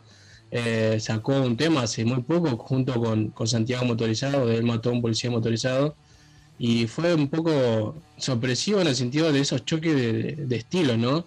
Eh, pero después podemos hablar un poco más de eso, pero, pero justamente hablando del Piltrafa, comenzando también, creo que igual que con- con- como Palo en los 80, por ahí, eh, si, lo, si lo buscamos de, de- estilos musicales, eh, Pablo era un poco más de Cure, por lo, por lo gótico, y eh, Piltrafa hacía un poco más a, lo, a los Ramones, ¿no? Por la, la, la campera de cuero, todo de negro, eh, yéndose un poco más al punk, por ahí ese punk minimal, eh, realmente buscando eso, ¿no? También creo que los dos rompiendo y como dijiste vos, eh, pateando el tablero, ¿no? Totalmente, totalmente. Y lo que estuvo bueno de Piltrafa fue que entendió el cambio de sonido que había que hacer, progresivo, ¿no? A medida que pasaban los lustros, segunda mitad de los 80, primera mitad de los 90, segunda mitad de los 90, nuevo siglo. El tipo eh, estaba abierto a ver por dónde podía hacer correr su, su, su propia, su propio arte, ¿no? Y, y siempre de una manera muy digna. El último disco de Piltrafa, escuchalo, te lo recomiendo, Marito, es alucinante, alucinante. Eh, las participaciones, aparte los- la gente que tiene invitada, es insólita, a la vez que insólita eh, es muy bello, ¿no? Es reconfortante ver que un tipo que podría estar robando todavía con uno o dos ultraviolentos, este, eh, está situado en otro lado, ¿no? Eh, eh, eso le da una estatura muy grande y siempre fue así, este, eh, Enrique, ¿no? Eh, eh, Pitrafa. Siempre fue un tipo que, que no, no se comió los mocos con, en torno a la realidad y a lo que él podía contar desde la realidad, ¿no? Y desde su, desde su búnker punk, ¿no? Porque si hay que reivindicar algo en Pitrafa es que aquella cultura punk que se dice que es una cultura adolescente, que por ser contestataria muy directamente eh, se desdice a medida que uno va cumpliendo años y todo lo demás, pindonga, ¿no? El tipo, el tipo fue cumpliendo años, se le acumulaban las décadas y seguía siendo un perfecto punk, ¿no? Con lo mejor que tiene eh, el punk como, movimiento artístico, ¿no? Y, eso está re bueno. No sé, y en los 80 a nosotros nos voló la cabeza y eso que veníamos, en mi caso veníamos de, una tribu que era prima hermana, pero tenía diferencias, ¿no? Que era el heavy metal. Y, sin embargo, las, mira, te digo, las cosas que hemos aprendido, eh, quienes hoy tenemos 50 años y, por aquel entonces teníamos 20, 25, eh, cuando sucedía todo esto, eh, es más, teníamos menos, porque en el 85 teníamos 15, ¿viste? Éramos adolescentes. La verdad, mira, te diría, nos enseñó más Piltrafa que Papo. Viste que Papo era como Dios para nosotros en ese entonces, ¿no? Era, era como, si bien no era heavy metal, era el ídolo de la tribu metálica argentina, ¿no? Porque, ¿Por qué te digo esto? Porque lo que dejó Papo estuvo muy bien, ¿no? Fue muy grande, hay cosas realmente muy bellas de- de- de- del riff primigenio, pero de la agrupación riff, digo, ¿no? Pero eh, Piltrafa nos puso a pensar, ¿viste? Nos puso a pensar desde lo más obvio, con un hit que te, te llega directamente a- de la cabeza al corazón en medio segundo, que- que es represión, a, no sé, las cosas que hay eh, ocultas dentro de Mercado Indio, que es un disco que terminó en la década del 90 y para mí es el mejor disco de los violadores, ¿no? Porque es un, esto es un gusto personal. Y, y- y- y siempre, siempre que agarra, agarra cualquier disco de los violadores, agarra cualquier disco de Pil y, ponete a escuchar las letras. El tipo te está diciendo algo siempre, ¿viste?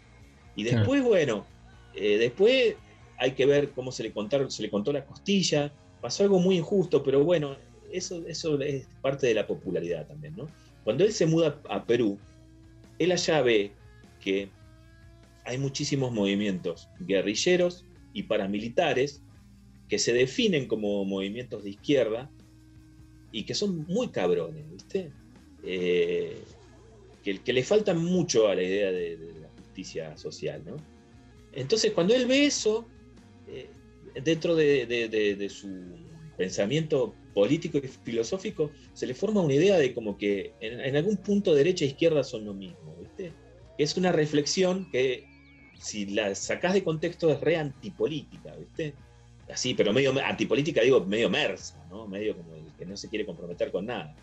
Entonces él un día la tiró en una entrevista para un medio grande, no sé si era Clarín, Nación, ¿no? Y, y acá lo quisieron prender fuego, ¿viste? Como diciendo, eh, mirá, se rederechizó, pero nada que ver, ¿viste? El tipo estaba haciendo una lectura de, la realidad desde allá, donde estaba viendo que eh, la lucha armada, ¿viste? No siempre significaba una cosa eh, de por sí noble si uno la, encaraba desde el socialismo, ¿no? Él lo estaba viendo ahí en Perú. Y bueno, escribió, por ejemplo, Ellos son, y, lo mataron, ¿viste? Hubo una parte acá de la cosa bien pensante de Argentina que, que le dio con un caño, ¿viste? Pero agarrá, mira, haceme caso vos que estás escuchando Neurock. Eh, si te gustan los violadores, pensá en esto, pensá, eh, poné esa canción y pensá que es la canción de un tipo que estuvo en un lugar donde él veía que eh, la lucha armada por izquierda y por derecha eh, era, estaba bastante disociada de, la gente, ¿no? De- de- de- de- del sentir del pueblo. Entonces, si vos lo ubicás en ese contexto, decís, no, esta letra es inteligente. Y no, acá hubo, hubo cinco, diez años en los que se le bajó el pulgar por eso, ¿viste? Fíjate vos, por, un, por una idea, ¿no? Eh, y sin embargo, bueno, ¿qué queda en definitiva? Quedan los discos, vos vas ahí, los escuchás y, y te das cuenta que más allá de lo que se haya pensado en un momento sobre el tipo, el tipo sigue estando ahí en cada una de las canciones y eh, siempre te está moviendo el coco, ¿no? Siempre te está tirando una idea. Para mí es un grande.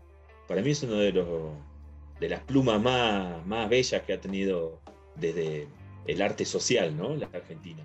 Me, encanta. Y la música, son, los viola- son los violadores, ¿viste? Claro. Es. Es una música que siempre va más. Me gusta.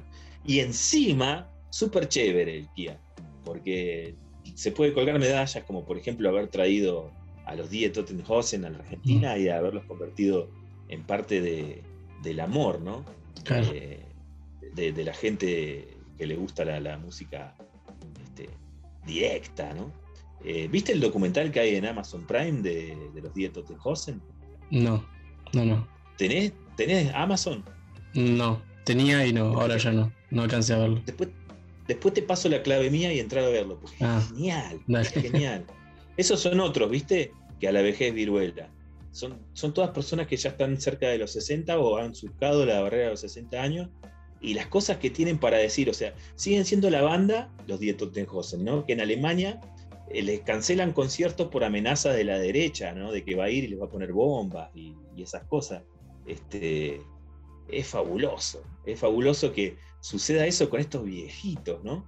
Y a todo esto, bueno, poner un disco de los Die Tottenhausen, más allá de esto que te digo, ¿no? De lo reconfortante que es ver cómo la gente grande todavía es rebelde, eh, está muy bueno, son, son muy buenos discos, muy buena música. Bueno, me fui al carajo, Marito. No, está bien, está bueno, está bueno lo que estás contando. Sí me acuerdo de los, los de Tote Hansen que había escuchado, que, que ellos habían escuchado uno, dos, tres ultraviolento y no sabían nada de, de castellano ni de español, nada. Y con eso realmente les gustó y ya querían venir a Argentina, querían venir a conocer a los violadores. eh, y, nada, como ¿no? como un estribillo solamente de un tema, eh, ya como que de ahí como que Argentina siempre yo lo dije, ¿no? Les gusta venir, el público, siempre se lo ven por ahí con alguna remera de Argentina, eh, realmente tienen ese apego y comenzó todo creo que en ese momento, ¿no? Con los violadores, con unos ultraviolentos que el otro día eh, estaba viendo un video de, te lo resumo sino más, que siempre lo pone, viste, en las partes violentas y, y le hizo como un, un pequeño homenaje ahí Martín, que realmente fue, estuvo, estuvo muy bueno también. Y, y te iba a preguntar, ¿alcanzaste a escuchar eh, uno o dos ultraviolento en el boliche? Porque viste que hubo, hubo cuando salió, hubo un, sí, sí. un productor que lo como que lo remixó para que pudiera sonar en los boliches se haga conocido. Sí, sí, sí. Sí, sí, sí. Y loco. uno de los pocos casos eh, en los que eh, encima en aquella década éramos todos muy puristas, ¿viste? Si algo tenía un poco de éxito era que se había vendido, ¿no? Fue, yo creo que fue uno de los pocos casos en los que el público siguió fiel, aunque los violadores se convirtieron en un suceso latinoamericano. Fue antes que Soda Stereo, ¿no? Fue la banda que, que ganó en Perú, ganó en Colombia, ganó en México, ¿no? Y así todo, el respeto siempre fue reverencial, ¿no? A, la- a los violas. Este, está bueno eso, fue como una, una primera enseñanza de que no hay que ser tan cabrón de considerar que porque una banda este, consigue un, un éxito masivo por algo, por lo que sea, por la discográfica, porque la pegó a través de la radio, por lo que fuera, ¿no? Uno no se tiene que bajar como diciendo, ah, a mí no me gustan más, ¿viste? En ese sentido también nos hizo madurar los violadores, muy bueno. Para mí Piltrá fue un ídolo. Y la verdad, me puse muy triste, muy pero muy triste Mm. el día que se murió. Sí, sí, realmente fue, fue una noticia chocante, igual con lo de Pablo. Y hablando también de choques de estilos, eh, cuando hizo el tema con, con Chizo de la Renga, Fashion Revolution, eh, también ¿no? fue muy muy criticado. Yo también no te, no te voy a mentir que en la mente fue algo así, que estoy escuchando? ¿no? ¿Viste? Como, pero de ahí me, me- después al tiempo me di cuenta que ¿por qué no? ¿Entendés? ¿Por qué no iba a tocar un tema con Chizo o con Arrenga o con alguna otra banda eh, de otro estilo? Y ahí como que de ahí comienza creo mi, mi parte de, de, de escuchar eh, eso, los, los, eh, las eh, invitaciones, colaboraciones y de ahí creo que me empezó a gustar eh, todo, ¿no? Referido, si son de, de un palo opuesto mucho mejor, ¿no? Realmente es eso, ¿no? Compartir Sí, la sí, música. Sí. sí, sí, sí. Encima el tiempo, viste, va pasando y se van cargando de acomodar lo- los zapallos en la carreta, viste. Y hoy en día, si vos decís chizo y decís piltrafa, y si, si, en la mente tenés veredas, ¿no? Como diciendo, de este lado hay gente detestable y de este lado hay gente que me encanta, los dos están en la misma vereda, ¿no? Eh, por más que no, que eso, a mí la renga mucho no me gusta musicalmente. Pero si a pasa por acá, por la puerta de casa, lo invito a tomar unos mates de una, ¿viste? Y va a pasar seguro porque no tienen problema. Sí. claro, claro, él pasa y se pone a tomar mate con uno, claro, es cierto. Pero bueno, eso, me parece que está bien eso, ¿no? Es, es lo, que, lo que hace el tiempo, acomo- acomodar las cosas. Eh, y, y darle el lugar que se merecen. Como por ejemplo, vos me comentabas antes de empezar este Zoom, de la propuesta de Ocupas y de cómo se revitalizó Ocupas eh, también, ¿no? Eh, eh, 20 años después de, de que fue estrenado. Claro. Y, y bueno, cuando las cosas son buenas, genuinas, están bien hechas, y no tienen ninguna pretensión este, excesivamente industrial, comercial, eh, le ganan al tiempo, ¿no? Y Ocupa me parece que, que es eso, es eso, la fascinación eh, que estoy viendo en la generación de, de- de mi hijo, ¿no? Al sentarse a ver Ocupas, Mm. reedita, reedita el entusiasmo que teníamos los que lo vimos cuando se estrenó, que esperábamos todos los días lunes a, a que apareciera en, en- en el canal 7, ¿viste? En la televisión pública, para ver cómo seguía la cosa. ¿no? Y bueno, creo que es porque la historia, porque la historia es muy genuina y me parece que es universal, ¿no? Que sucedió Claro. antes del 2001, con la crisis del 2001, y que va a suceder en el 3001 también, ¿no? Y a mí me pasó con Ocupas de que por ahí escuché alguna vez, eh, me dicen, te envidio porque vas a sentir lo que yo sentí en ese momento, la primera vez, porque yo no había visto nada. Realmente creo que de- yo vengo de, de Pizza Birra y Faso, de Tumberos para acá, ¿entendés? Entonces yo no había visto nada Ocupa, ni siquiera una imagen, un tráiler, eh, nada, ¿entendés? Por ahí había visto alguna imagen, algún meme, qué sé yo, pero nunca había visto ni medio capítulo, nada. Entonces cuando lo empecé a ver de cero, nada, me enganchó también, como decís vos, ¿no? Por ejemplo, ahora tenemos la posibilidad, igual que tu hijo, de verlo por primera vez y ver un capítulo tras otro, que lo podemos ver en un día, eh, verlos todos juntos. Entonces, entonces tenemos esa, esa suerte y, y Un realmente, largometraje. Claro, o una, película. de 10 horas. Claro.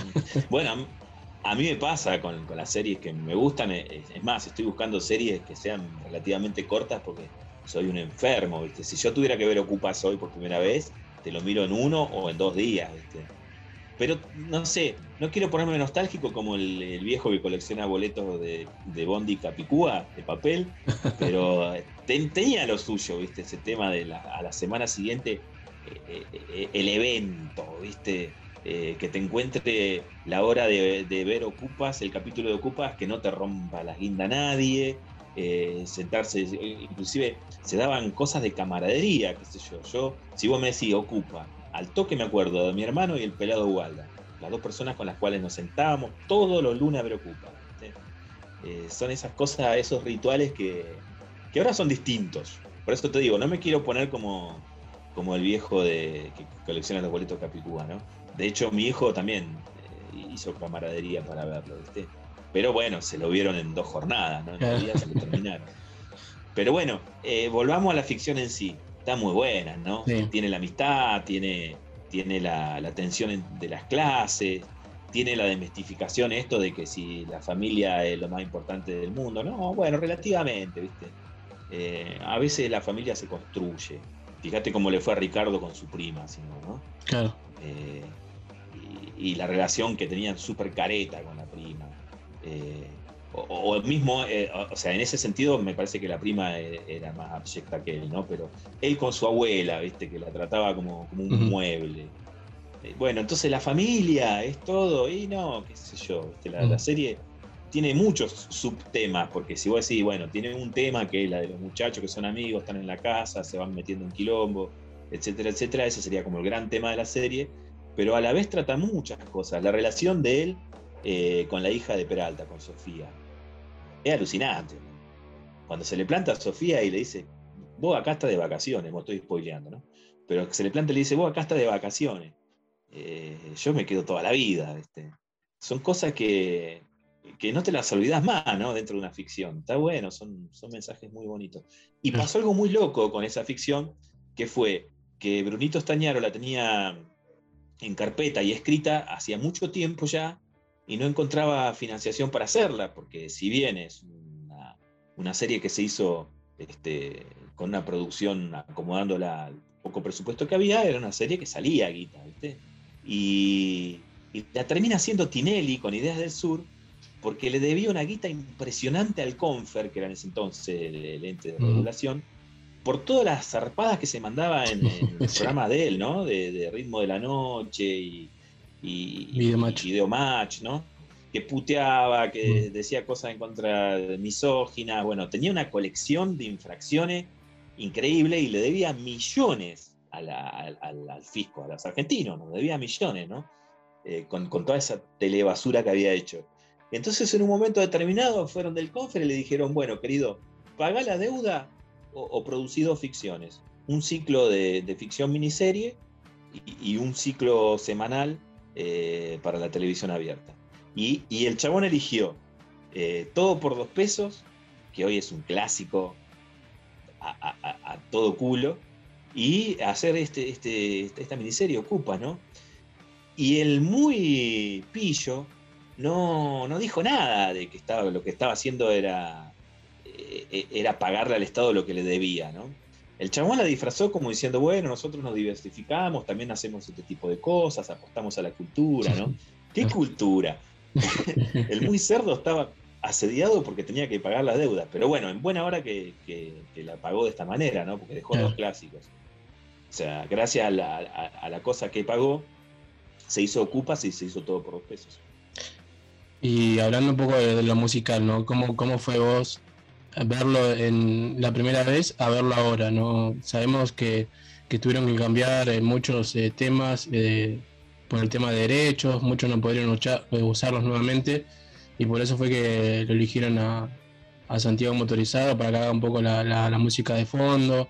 Eh, también muchas de, de- otras bandas también que yo el otro día estaba viendo justamente un video de cómo comparaban ¿no? la primera la primera vez con la música con la de ahora no y no solamente de, lo que incorporaron de El a un Policía Motorizado sino de otros temas también porque tenía mucho internacional no tenía mucho Rolling Stone tenía mucho Doors eh, The Beatles y entonces como que en ahora pusieron también algo nacional también ¿no? ¿cómo lo viste por esa parte? Lo entendí, o sea, como laburo también en el tema de la producción, eh, no puedo dejar de, de sopesar esto de que para, para que pueda salir ese tema que vos elegiste de los Beatles eh, en, una miniserie, en una cadena internacional, tenés que pagar una millonada de plata que no se puede, no hay manera, ¿no? Es carísimo poner un tema de, de Zeppelin, de los Beatles, de los Doors, es una cosa impagable directamente. Entonces, bueno, entendí la premisa. Si el chabón quería subirla a Netflix, tenía que acomodarla. Y la verdad que, como ya había visto la, la serie y la había vuelto a ver, por lo menos, mira, no te miento, pero tres o cuatro veces la volví a ver cuando estaba en YouTube. Este, esta ya era como una, quinta vez que le entraba, ¿no? Entonces le entré directamente a ver esto, a ver cómo, cómo habían mejorado el tema de, mejorado, va cambiado obligatoriamente el tema de la música y cómo habían, eh, cómo habían convertido el lenguaje de la, de la edición para que fuera Netflixero, ¿viste? porque la edición original eh, tenía otro lenguaje, que era el lenguaje de los 90, que Warning era un lenguaje que Bruno manejaba con, mucha vanguardia, ¿viste? Porque si Bruno hubiese hecho Ocupas como se hacía la edición de los 90, como lo hacía, no sé, Polka y las productoras que elaboraban ficciones entonces, hubiese sido medio bofe. Pero Bruno ya tenía una visión más moderna, ¿no? Más vanguardista de lo que. O sea que el original de cómo lo editó él era bastante parecido a cómo se edita ahora. Ahora por ahí es un poco más rápido y se trabaja en otro tipo de planos, ¿no? Pero me parece que, que es lo que te decía recién, ¿no? Que al ser una, una cosa tan bien hecha de origen, eh, casi como que es imposible cagarla. Y con el tema de la música, me parece que, que está muy bien. Extrañé algunas cosas del original, pero creo que yo que los extrañé por ñoño fanático, ¿no? Claro. A mi hijo no le, a mi hijo no le afectó lo más mínimo. No, pues a mí tampoco porque no, no, no, no le había prestado atención a lo que era eh, ni cuando estaba en YouTube ni nada, como te decía recién, la empecé a ver de cero, de, de como una serie nueva que salió ahora, ¿entendés? Y cuando me enteré que, eh, que él mató iba a ser la banda de sonido, creo que, no sé si me emocioné demasiado, pero, Te pero pus- te pus- me puse muy Igual contento. Te, pu- te pusiste contento, claro. Porque ese no. Sí, la verdad es un buen laburo que hizo el chabón. Y tuvo que lidiar contra el prejuicio, ¿eh? Como Sí, si, sí. "Eh, vas, a, cam- vas a cambiar a los Beatles por eh, cosas motorizados. salieron les vejetes. Pero bueno, sí, lo, lo- lo cambió y funcionó. Listo, ya está. Sí. Está muy bueno. Y ahora salió un disco que, que salió hace unos días de El Mató, con un tema nuevo que hizo justamente para la serie. Y los demás son ya temas de El Mató, pero esta versión 2021, que bueno, el que no lo escuchó está bueno. Eh, se llaman esas vacaciones raras.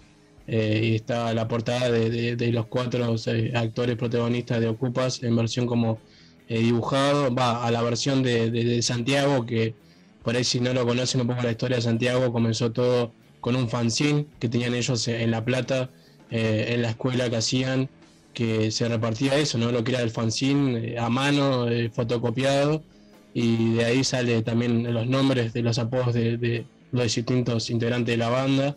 eh, y bueno, con esos dibujos que él viene haciendo, que se ven en la mayoría también de, de los discos de, de El Mató, eh, también en este también está, y realmente eh, nada, para mi gusto fue magnífico cómo quedó la música y también el silencio, porque también vi que en la, en en la primera vez que salió Ocupas mostraban escenas de, de- con un tema y ahora como que lo dejaban en silencio, dejando esa, ese, ese hilo de, dramático, ¿no? También, realmente Claro. también es eso, ¿no? De, de usar la música y ahora por ahí sacarla también tiene ese mensaje también que realmente queda muy bien y nada.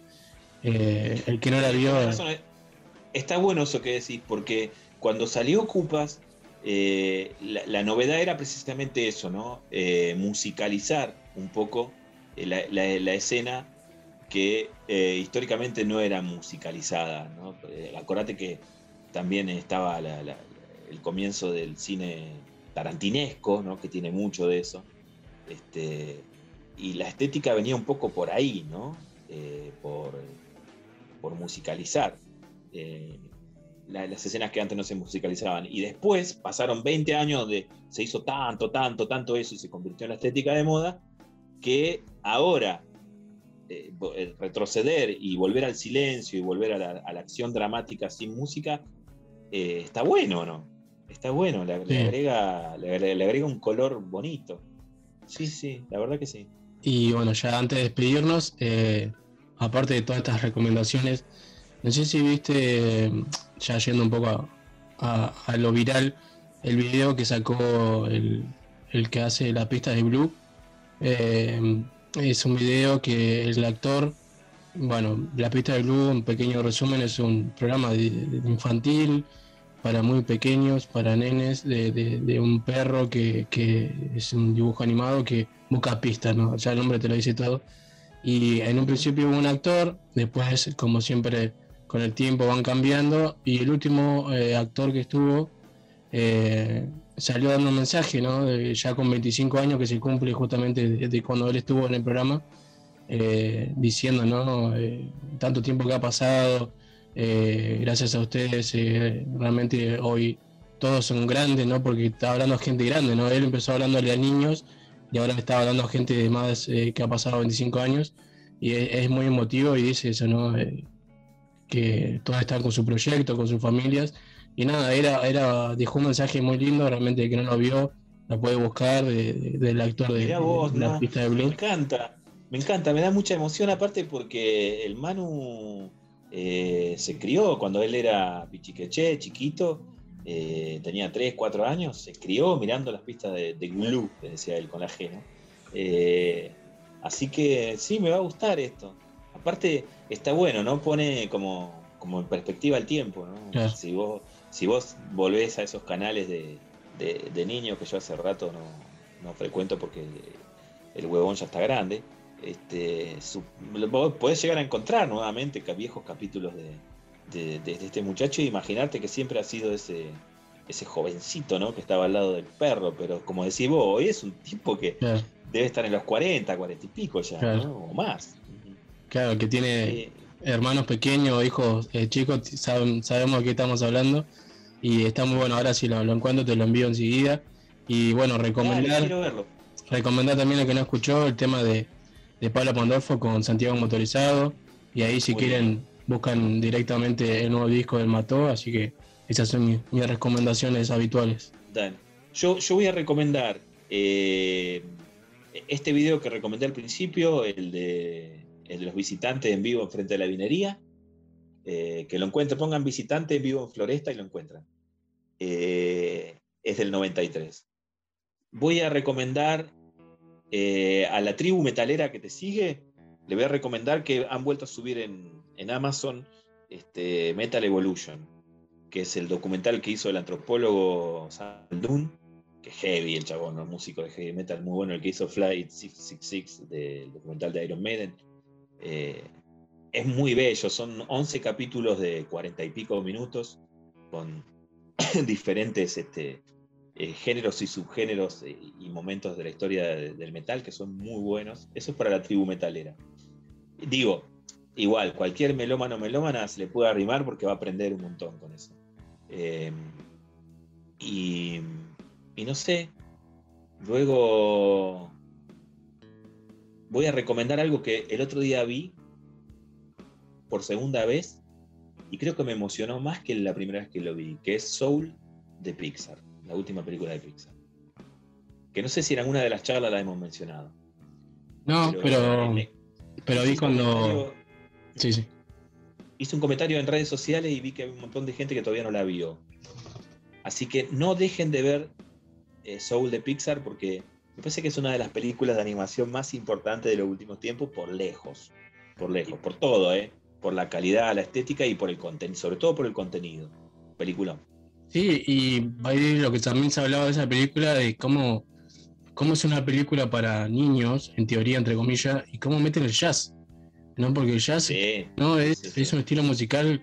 eh, a mí realmente me, me cuesta mucho entrarle, pero, pero para eh, gente por ahí mayor o gente que conozco que hacen programas grandes, como, bueno, ya que lo, estoy lo citamos al Negro Sosa, eh, es un fanático, ¿no? Y realmente que entrar por ahí a niños, a pequeños con estilo musical es magnífico, Sí, ¿no? sí, esa, genial, esa idea. genial. E- Esta gente de Pixar siempre se ha arreglado para, para hacer estas cosas, ¿no? Para mí son lo más parecido, ¿sabes a qué? Una, una vez lo contaba en, en un- en unos talleres de cine que, que me tocó dar. Para mí son lo más parecido que hay a Chaplin. ¿Viste? El cine que hizo Chaplin fue así, fue re popular, eh, fue re sencillo y re profundo, ¿viste? Y me parece que Pixar tiene eso, tiene, tiene el- la vena de, de Chaplin. Todo lo que saca eh, es, es un suceso en todo el planeta, eh, todo lo que saca tiene su belleza peculiar, algunas más que otras, que eso si vos me decís, me gusta más eh, Monster Inc. y me gusta más eh, Wally o Soul que Los Increíbles. Sí, obviamente, pero Los Increíbles está muy bien también, Claro. ¿no? Sí. O sea, todo lo que sacan, todo lo que sacan Sí. está, está así, en una línea súper popular, pero, pero profunda. Me, gusta. ¿Intensamente la viste? Sí, sí, sí, sí. También viste, todas te dejan, Sí. todas te dejan algo, ¿no? Sí, Está muy bueno. Le dejan algo al pibe, a la piba y a los boludos grandes como nosotros. Sí, sí. Bueno, Fer, eh, nada. pensé que la quería hacer un poco más, más corta, pero realmente con todo lo que hablamos y, y comentamos. Fuimos al carajo, ¿no? y- pero está bueno, ¿no? realmente como siempre te digo, esto lo hago porque es como que tengo una necesidad ya de, de charlar con vos de distintos temas y esperemos que a la gente le pase lo mismo, de escuchar de distintas, distintas voces, de cosas que están pasando en la actualidad y bueno, y nuestras recomendaciones de siempre. Así que Fer, muchísimas gracias y nuevamente mil disculpas por molestarte y es contar. No, espero, espero el contacto dentro de poco, dale, Dale, cuando, cuando se nuevamente. Un abrazo. Dale, Un abrazo. Chao, Marito. muy bien. Chao, chao.